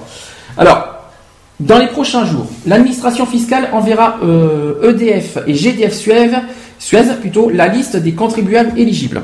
Les fournisseurs d'énergie activeront automatiquement leur passage au tarif social. Avec 2 millions de foyers à traiter, le basculement risque de prendre plusieurs mois alors que l'hiver a commencé. C'est malheureusement. Euh, ensuite, l'extension des tarifs sociaux doublera son coût à 150, euh, de 150 à environ 300 millions d'euros. Euh, elle sera financée par les autres clients au moyen d'un surcoût de 2,50 euros par facture. Face à l'augmentation des prix de l'électricité, le médiateur regrette que le gouvernement n'ait pas revalorisé cette aide. La hausse de 15% sur 3 ans euh, va représenter 105 euros et absorbera le montant du tarif social. Le ministère de l'écologie assure discuter, d'une hausse des tarifs sociaux et, de la création d'un d'un chèque énergie pour ceux qui se chauffent au fioul. Rien n'est encore euh, décidé pour ça d'ailleurs. Le- les plus modestes attendront peut-être l'hiver prochain. Donc on va y être bientôt, mais euh, il faut qu'on attende euh, un petit Un peu hiver. un, hiver, l'hiver prochain pour avoir euh, les, les tarifs sociaux arrivés euh, sur nos- dans nos boîtes aux lettres. Est-ce que c'est une bonne ou une mauvaise nouvelle pour toi, G Un petit peu bof, pas sans plus. Tu t'attends à quoi? 300 euros d'aide pour 400 euros de facture peut-être? Non, non, mais bon, euh, quand tu fais ta demande, après, tu n'as pas droit. Parce que, que- disant que tu es juste à la limite. Exactement. Je Voilà. t'explique pourquoi. Parce que euh, normalement, tu as droit parce qu'il me semble que tu as droit à l'aide complémentaire euh, au niveau de la au niveau de la mutuelle. Donc normalement, tu as droit à, à cette aide euh, tarif social. Frédéric, j'ai pas mis te dire. Non, toi, mais euh, toi, tu as droit aussi avec l'aide complémentaire santé. Mhm. Ce que je comprends pas, euh, ce que je- moi aussi j'ai pas droit. Enfin, moi j'ai pas droit parce que je suis pas EDF. Donc c'est pour ça que j'ai pas droit au tarif social. Mais on m'a envoyé un courrier. T'es Sandy. Hein? De quoi? T'es pas EDF, t'es Sandy. Je vois pas le rapport. Mais c'est ce que tu viens de dire. Non, je suis à Direct Energy. Je vois pas le rapport. Oui, mais tu m'as dit je ne suis pas EDF. Je ne suis pas à EDF parce qu'en fait, à l'heure Ah, actuelle. non, mais t'as dit, je suis pas. EDF. EDF. Ah oui, euh, je- non, j'ai dit Non, AEDF. Lui, il te dit, oui, tu t'appelles Sandy. Non, mais c'est pas grave, peu importe. Donc quoi qu'il en soit, euh, quoi qu'il en soit, euh, oui, parce qu'à l'heure actuelle, je, je- en fait, pour l'instant, les tarifs sociaux sont, sont dédiés qu'à- qu'aux clients EDF. C'est pour ça que, euh, pour ça que j'y avais pas droit. Mais normalement, j'ai droit. Par contre, j'ai pas droit au gaz parce que j'ai pas de gaz. j'ai pas de gaz de ville, donc euh, là est le problème.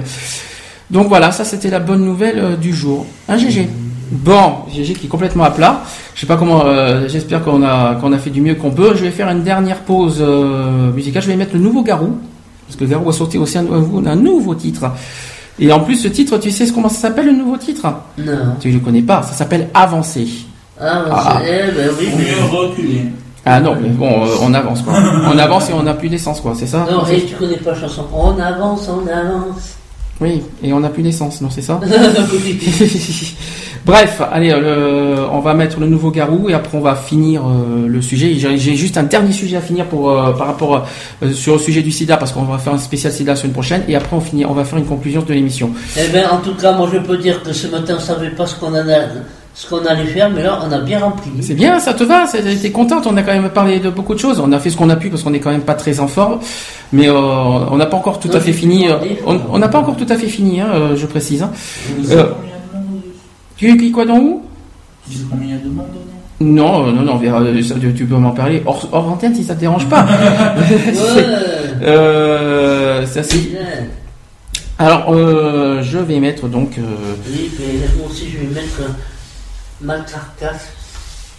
Ta carcasse Ah bah mais ta carcasse. Allez, Garou avancé et on se et on Ouais. finit euh, l'émission juste après. Et si J'entends couler le temps.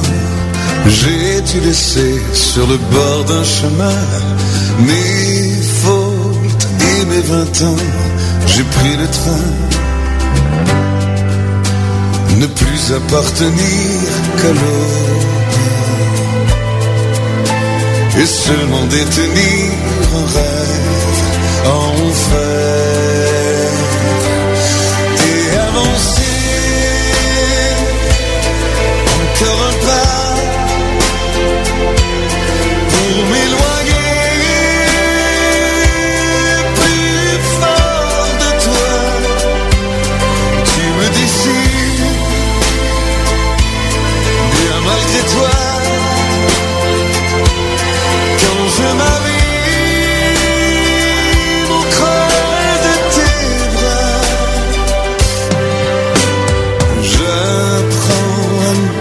semblant, à perdre le bonheur pour mieux rester vivant. J'ai vu bien trop de doutes, marcher au bord du vide. J'ai l'amour sur la route et le cœur qui se vide. Mais avancer,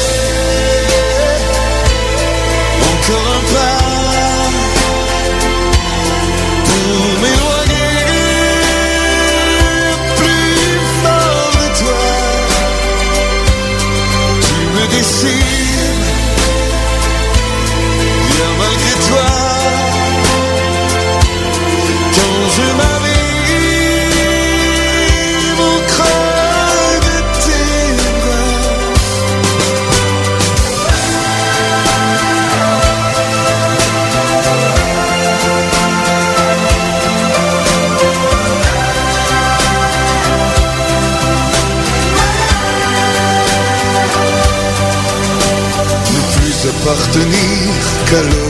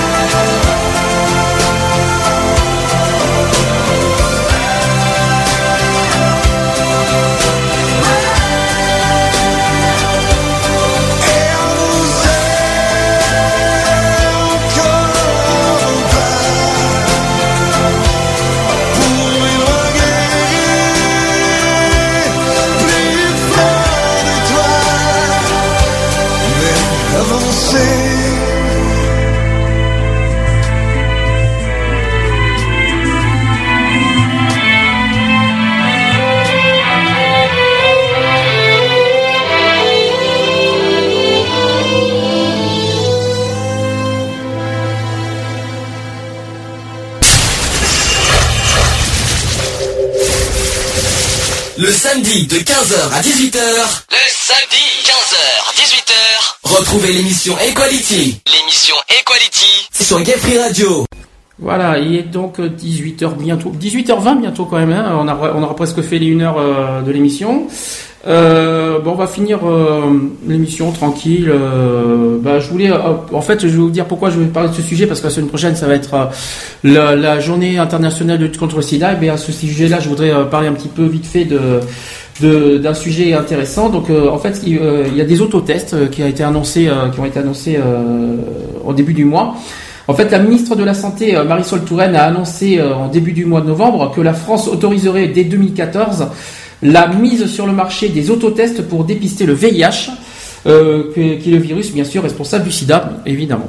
Donc, après les tests rapides d'orientation diagnostique, on appelle ça le TROD, TROD, mise en place en 2010 qui permet de connaître la- euh, sa sérologie en, en 30 minutes. Donc vous savez, le, je ne sais pas si tu as entendu parler du, du dépistage euh, sur un doigt. Voilà, ben, maintenant on peut dépister, on peut, avoir- on peut, euh, c'est vite fait en fait. Tu peux, on peut maintenant te piquer sur un doigt pour, pour savoir si tu as le sida ou pas. C'est tout nouveau, tout beau.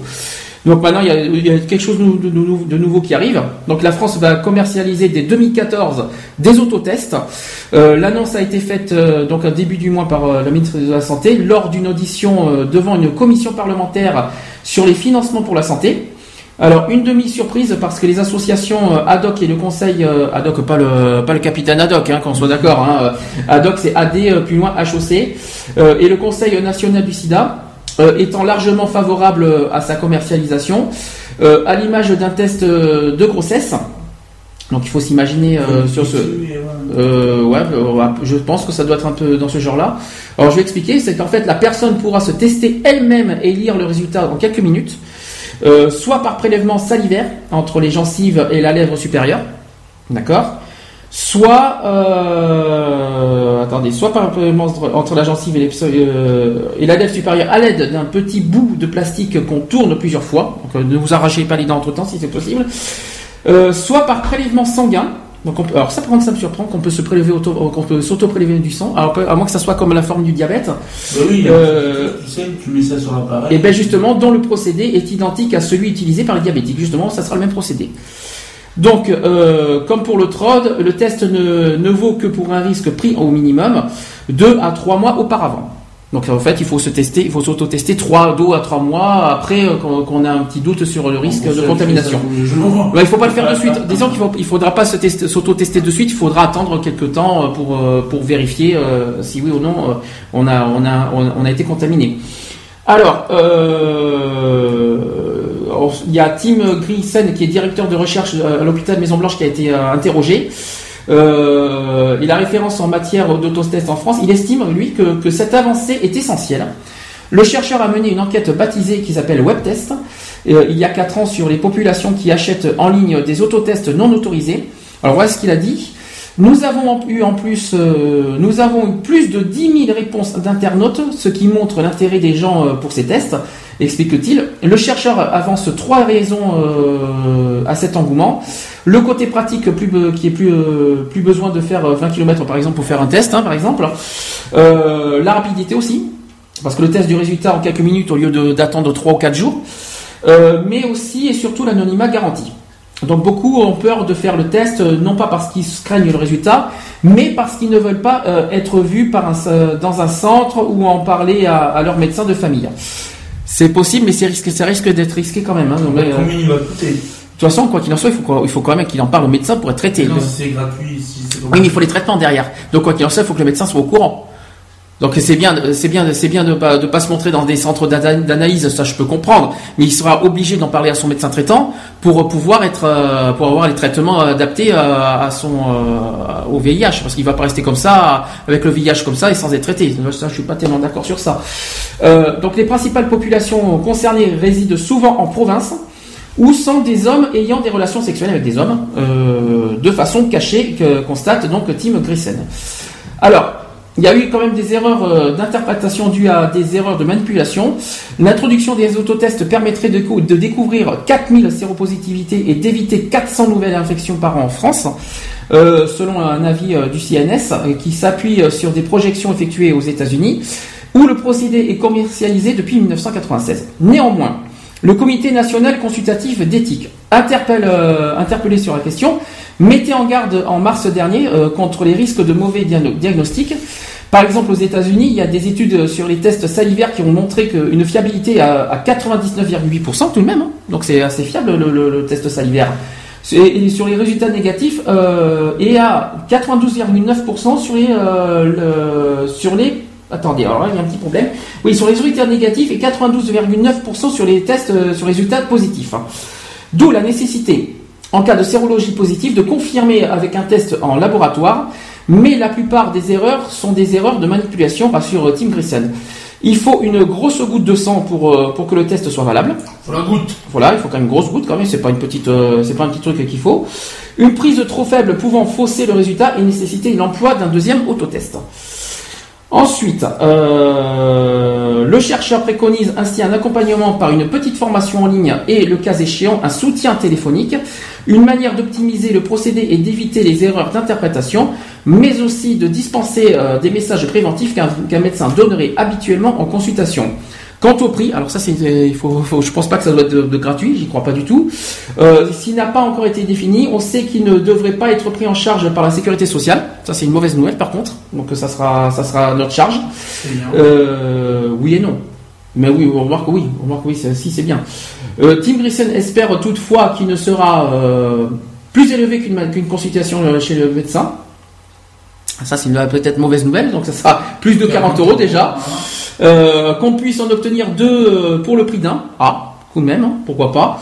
Et accessibilité et fiabilité sont deux conditions nécessaires, alors qu'on estime entre 30 000 et 40 000 le nombre de personnes vivant en France avec le VIH sans le savoir. Voilà le sujet qu'il fallait que j'en parle. Alors pourquoi je parle Oui, Ça euh, donne plus l'impression qu'ils veulent se faire de l'argent sur cette.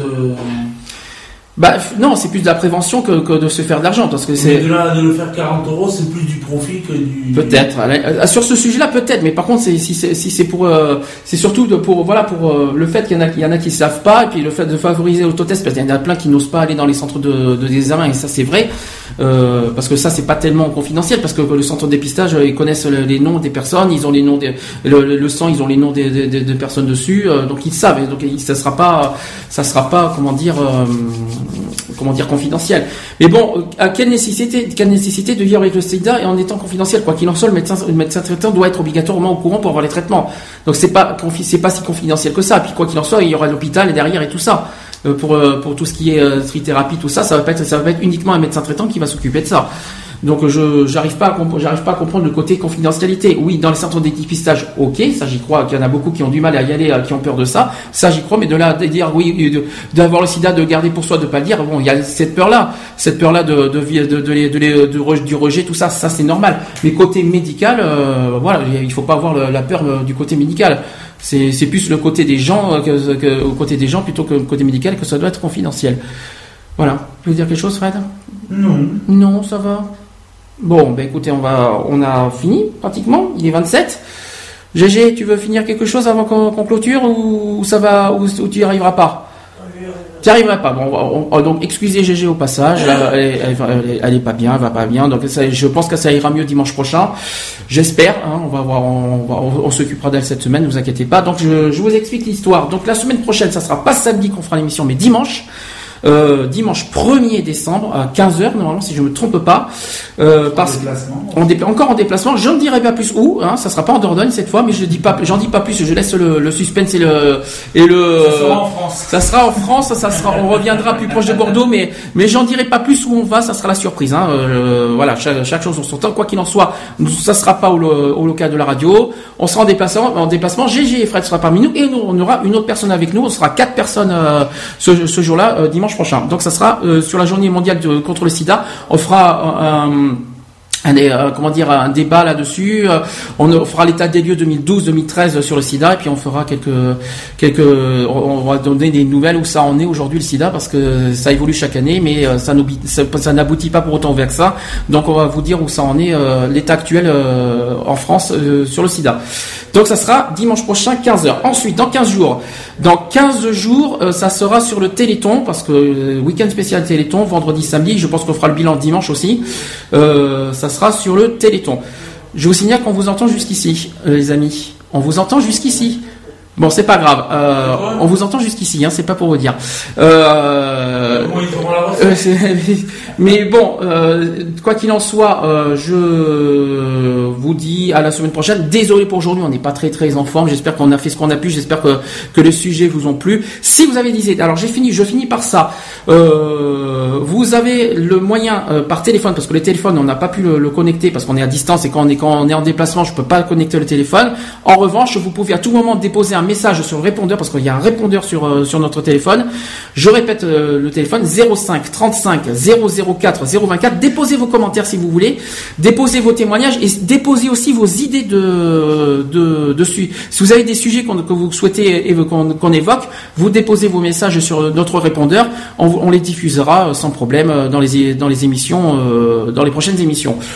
Autre, autre possibilité, vous avez aussi le moyen sur Facebook et Twitter aussi pour euh, déposer vos commentaires. Euh, alors il y a la page Facebook, le groupe Facebook, parce qu'il y a un groupe maintenant Facebook qui a été créé depuis depuis 15 jours. Il y a un groupe de discussion. Donc euh, que, que, je vais prochainement mettre en place. Le chat, bien sûr, mais là aujourd'hui je pouvais pas parce que sinon il y avait le risque de saturation. Le chat, je répète, c'est www.equality-radio.fr, c'est le site officiel de l'émission. Le chat est dessus, donc quand on reviendra euh, dans le local, euh, le chat on le remettra en place. Peut-être qu'on le mettra la semaine prochaine si, euh, si la connexion n'est pas n'est pas mauvaise. Euh, c'est notre truc après. On essaie, on va tenter, on va tester ce que tu m'as dit peut-être. On va, on va voir, on va voir si, si la connexion est meilleure. En tout cas aujourd'hui ça s'est bien passé, c'est déjà pas mal. Euh, une dernière chose, les podcasts, parce que je précise que les émissions sont enregistrées. Euh, les podcasts seront en ligne bientôt. Euh, vous pouvez écouter aussi nos émissions précédentes. Alors je vous donne le site, c'est www.equality-podcast avec un s à podcast.fr. vous avez aussi tous les, vous avez tous les vidéos, tout ça.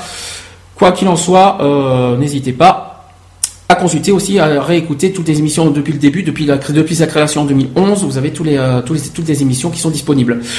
J'ai fini. Il est 18h30, ça va, on, a fait trois, on a fait trois heures d'émission, c'était suffisant. GG qui vous dit au revoir, elle s'excuse, elle s'excuse, elle vous dit au revoir, elle vous fait plein de bisous. De toute façon, euh, on la retrouve dimanche prochain, j'espère en meilleure forme. Hein, et merci à vous deux. Et moi, au revoir. au revoir, euh, au revoir. Hein. On vous espère enfin pour dimanche prochain parce qu'on dit donc qu'on a un peu de mal en ce moment. Bon, bisous, passez un bon week-end. Euh, à dimanche, j'ai bien dit dimanche, ne, vous connectez pas samedi, c'est pas possible. Connectez-vous dimanche prochain pour la journée internationale du contre le sida. On a plein de choses à dire sur ce sujet-là. Soyez au rendez-vous. Je vous fais plein de bisous et je vous dis bon week-end. À la semaine prochaine. Retrouvez nos vidéos et nos podcasts sur www.equality-podcast.fr. On ne choisit pas sa couleur de peau, encore moins les tourments hétéro. Qui sommes-nous pour juger ce qui est bien ou mal Dit-on pas que homme est égal On ne choisit pas sa couleur